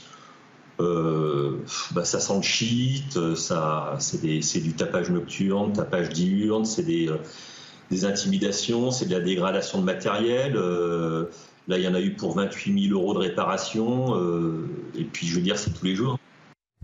Voilà, et notez que la préfecture d'Auvergne-Rhône-Alpes nous fait savoir qu'hier soir, des opérations de police et de gendarmerie ont permis de réaliser des interpellations et des saisies dans ce quartier de Villeurbanne. Aujourd'hui s'ouvre le procès de celui qu'on appelle le tueur de DRH. En 2021, Gabriel Fortin a tué de sang-froid deux de ses anciennes DRH et une fonctionnaire de Pôle emploi. Et on a rencontré les sœurs de Patricia Pasquion, l'une des victimes. Ces sœurs qui espèrent que l'accusé écopera de la peine maximale. Sandra Chambo. C'est un procès attendu par les familles des victimes, dont celle de Patricia Pasquion. La conseillère au Pôle emploi de Valence, en chemise en jean sur la photo, a été tuée par Gabriel Fortin le 28 janvier 2021. Après le décès de ma sœur, j'ai voulu changer de vie, changer de travail. Parce que bah, forcément, on se dit, mais en fait, la vie, elle a quel sens? Tout seul individuellement, sur le coup, on se sent très, très fragile finalement alors que quand on est ensemble sur le coup, on arrive à, faire, à être plus fort. Ce procès, elles l'attendent depuis deux ans et demi, car leur sœur ne connaissait pas Gabriel Fortin, mutique depuis son arrestation. Pour les autres victimes, ça a été clairement identifié à quel moment elles sont intervenues dans le parcours de Fortin.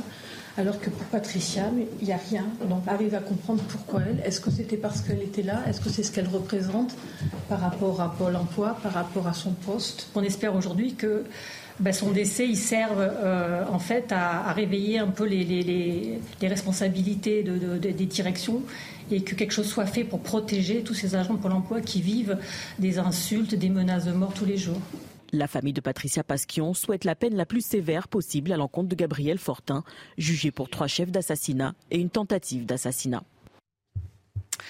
Kylian Mbappé a décidé de ne pas prolonger jusqu'en 2025 au Paris Saint-Germain. L'attaque en star sous contrat jusqu'en 2024 a informé le club hier qu'il n'activerait pas l'année supplémentaire qui était à sa disposition. C'est un petit peu compliqué. On a besoin de vos lumières. Jimmy Algerino, bonjour. Oui, bonjour, bonjour à tout le monde. Bonjour, merci beaucoup d'être en direct avec nous. Vous êtes ancien euh, joueur du, Paris Saint-Germain. C'est un peu technique les contrats des, les contrats des, footballeurs et euh, on a besoin de votre, de votre expertise et de votre expérience. Qu'est-ce que ça veut dire exactement? Il est sous contrat jusqu'à l'été prochain, en 2024, et il avait euh, la, la, possibilité de déclencher une année de plus, c'est ça? Et là, il dit, je ne déclencherai pas cette année, 2020, la saison 2024-2025. Voilà, tout à fait. Ouais, c'est des, options que des fois des, joueurs, des grands joueurs comme, comme Kylian Mbappé ont dans leur contrat. Euh, voilà, quand même, en, sachant que Kylian Mbappé a jusqu'au 31 juillet pour euh, lever l'option. Donc ça veut dire qu'il a prévenu le club effectivement qu'il ne le ferait pas, mais euh, il se pourrait aussi que dans les discussions jusqu'au 31 juillet, il, le fasse. Euh, donc euh, d'où l'intérêt de faire cette démarche euh, par écrit auprès du Paris Saint-Germain. D'accord. ça veut dire également que s'il ne la déclenche pas, dans un an, il est ce qu'on dit libre. Et là, pour le Paris Saint-Germain, il ne vaut plus rien, entre guillemets. Exactement, voilà, c'est ça. C'est que le, en 2024, il est libre de tout contrat et euh, il a le loisir d'aller, de signer euh, là où il veut. D'ailleurs, il peut faire cette démarche-là à partir du 1er, euh, du 1er janvier. Ça veut dire que là, il peut signer dans, un, dans, le club où il, souhaite aller jouer et après, derrière, il, il pourra partir du club en, en, 2000, en 2024. Quoi. Ouais. Bon, à votre avis, vous qui connaissez parfaitement le monde du foot et accessoirement le Paris Saint-Germain, qu'est-ce qu'il va faire? Il reste ou il part? Bah, moi, je, moi, je pense que c'est encore. Euh, bon, déjà, déjà, il faut, il faut, il faut faire remarquer que c'est quand même rare qu'un joueur puisse avoir le choix et, être maître de son destin. Parce que très souvent, les contrats font que les, mais les, les, joueurs sont, euh, sont bloqués euh, au travers de, de, de, contrats, de clauses. Alors que là, Kylian Mbappé, dans sa gestion depuis maintenant quelques années, gère parfaitement son, bon, son image bien sûr, mais aussi sa carrière. Ça veut dire que là, il a le choix ben, de continuer avec le Paris Saint-Germain ou de partir libre en, en 2024. Après, moi, je pense que là, vu le, vu le, vu le contexte, euh, je, moi, je parierais plutôt sur un coup de pression de, Kylian Mbappé sur le, Paris Saint-Germain. Il a des attentes, il a des demandes, surtout en termes de recrutement, en termes de compétitivité pour la, saison prochaine et les autres années. Donc, c'est une façon de voilà d'expliquer au club que euh, le, mercato vient de s'ouvrir et qu'il faut qu'ils fassent tout ce qui est dans leur, dans leur pouvoir, leur possibilité de, de proposer au PSG et à Kylian Mbappé une, une très très belle équipe pour aller chercher la Ligue des Champions. Hmm, bon, le Paris Saint-Germain qui euh, pourrait envisager un transfert dès cet été, ce choix de l'attaquant est compréhensible pour les supporters parisiens qu'on a interrogés. Écoutez. Pour nous, c'est un grand joueur. Euh, après, euh, je peux le comprendre aussi vu un peu l'état du club quoi, actuellement. Donc, il a des ambitions lui aussi. Quoi. Mais bon, c'est dommage pour lui parce qu'il aurait pu rapporter, rapporter une coupe remporter avec des champions avec Paris, je pense que ça marquait quand même vachement plus l'histoire que le Real. C'est comme ça. Bon, à un moment donné, s'il voudrait partir, il faut qu'on le laisse partir. Et que l'on reparte sur de nouvelles bases. De toute façon, on l'a eu pendant quelques années, il nous a régalé, mais on n'a pas gagné non plus la lune avec lui. Ben, il ne fait pas une grosse carrière au PSG. S'il veut des, titres, il faut qu'il aille euh, ailleurs. Bon, un commentaire, Jimmy Algerino Bon, enfin, je, moi, je, trouve, je, trouve, je trouve que c'est dommage de presque de de, de, dire à, enfin, de parler d'Mbappé en disant qu'il qu'il fait bien de, de, quitter le Paris Saint-Germain. C'est vrai que ces deux trois dernières années, bon, Paris euh, effectivement n'est pas très compétitif, euh, fait pas, pas mal d'erreurs en, en, termes de gestion, mais euh, de là imaginer qu'un des meilleurs euh, des deux trois meilleurs joueurs euh, dans le monde puisse quitter le Paris Saint-Germain. Moi, je trouve que je trouve que ça serait dommage. J'espère que ça va pouvoir se régler. J'espère surtout que le Paris Saint-Germain pourra trouver euh, tous les leviers possibles pour euh, pour donner l'envie à Kylian Mbappé de de signer et de re-signer. Après, il faut pas oublier non plus que pour faire venir des joueurs euh, comme euh, Silva de Manchester City, il est important pour eux de savoir ce que va faire Mbappé. Et s'ils viennent au club, c'est parce qu'il y a Kylian Mbappé. Donc, euh, moi, je, je préférerais qu'il qu change d'avis et qu'il signe au Paris Saint-Germain pour quelques années supplémentaires. Merci beaucoup Jimmy Algerino. Merci d'avoir été en direct avec nous ce matin. Merci. Dans la matinale de, de CNews. Bonne journée à vous, à bientôt.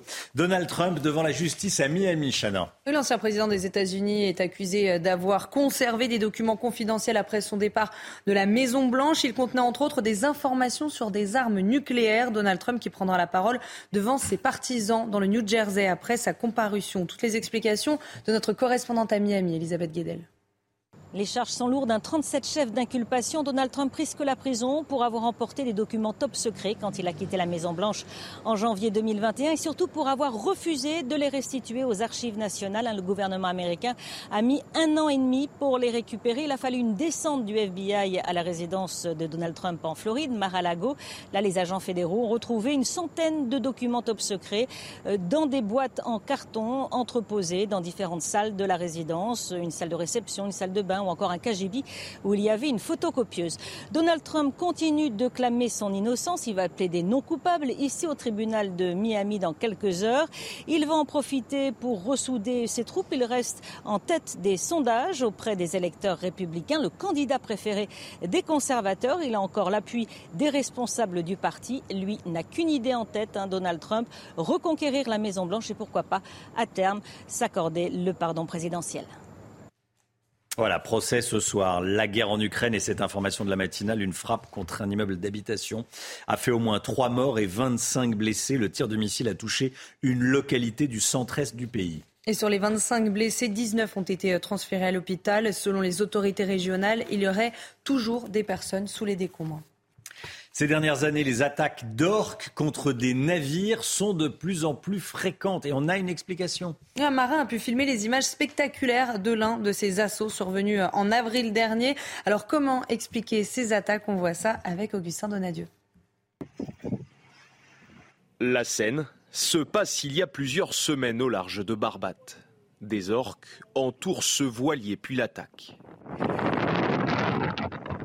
Encore marqué le propriétaire constate aujourd'hui les dégâts. Ils n'ont pas tourné autour du bateau ni cherché à jouer. Rien. Ils ont foncé à toute vitesse sur le safran. Frédéric attend désormais au port que son bateau soit réparé. Une attaque loin d'être isolée dans les eaux espagnoles. Début mai, à quelques mètres de la côte, ce voilier coule Le gouvernail vient d'être détruit par des orques. Au cours des trois dernières années, il y a eu plus de 600 attaques de voiliers et il s'agit toujours d'agressions contre les gouvernails.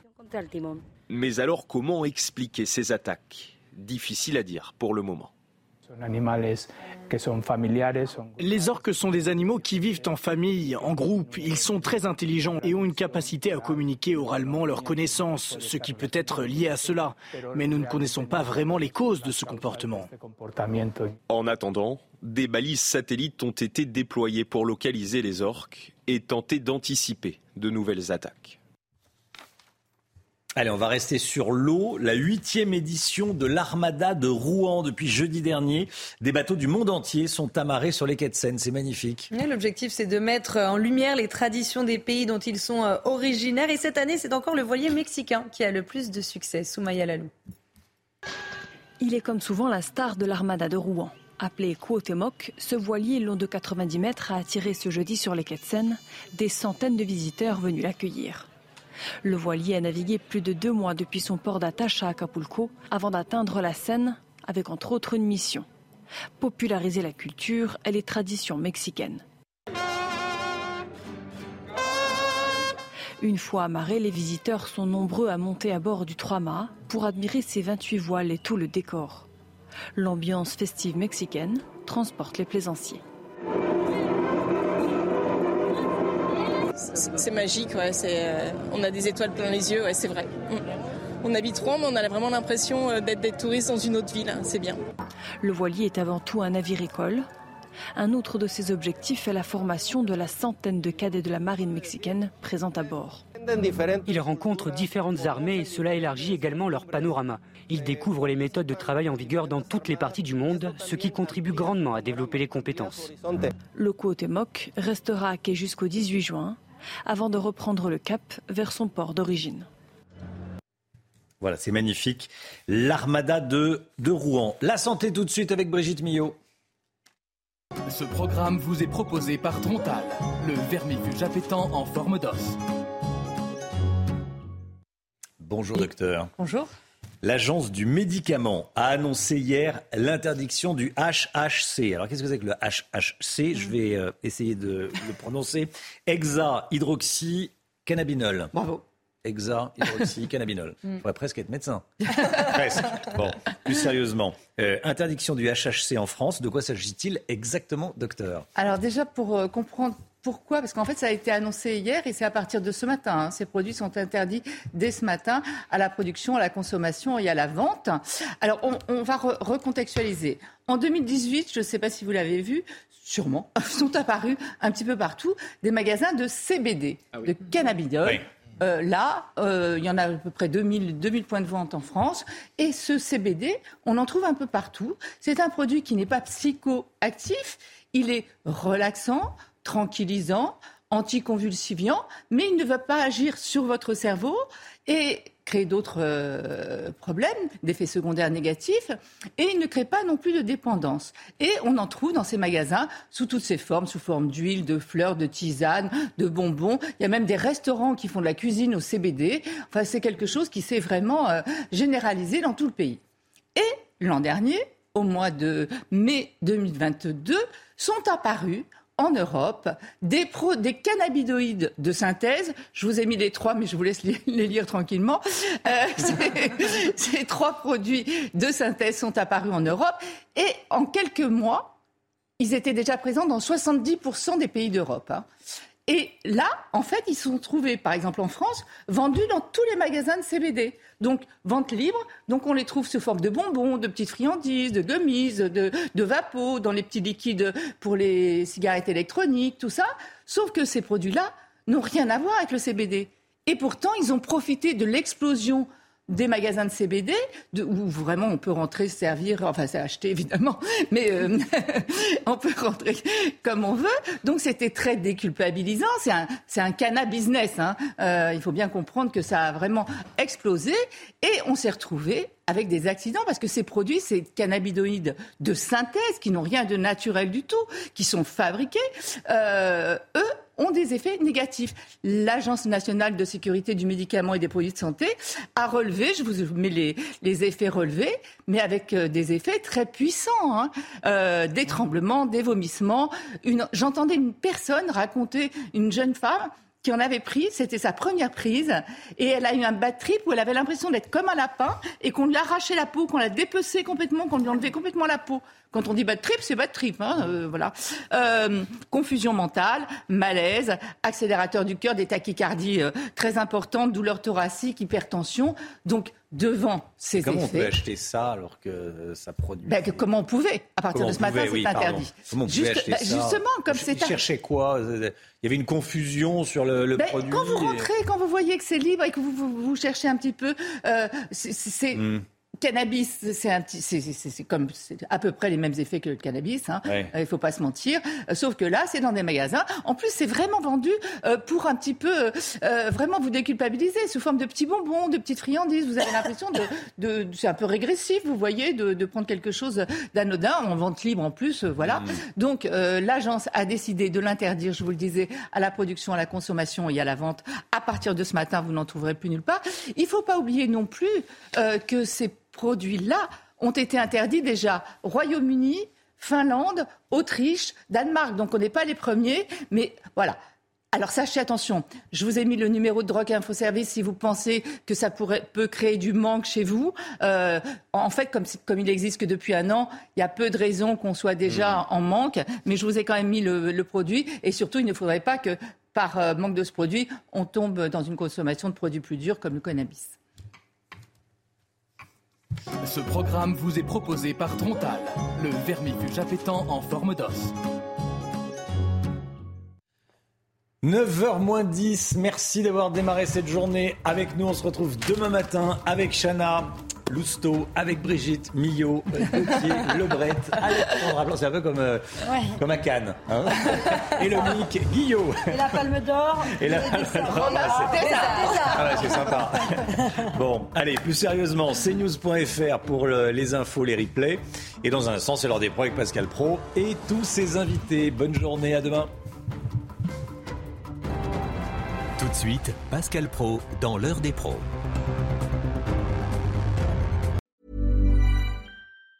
Planning for your next trip? Elevate your travel style with Quince. Quince has all the jet-setting essentials you'll want for your next getaway, like European linen, premium luggage options, buttery soft Italian leather bags, and so much more. And it's all priced at 50 to 80% less than similar brands. Plus, Quince only works with factories that use safe and ethical manufacturing practices. Pack your bags with high-quality essentials you'll be wearing for vacations to come with Quince. Go to quince.com slash trip for free shipping and 365-day returns.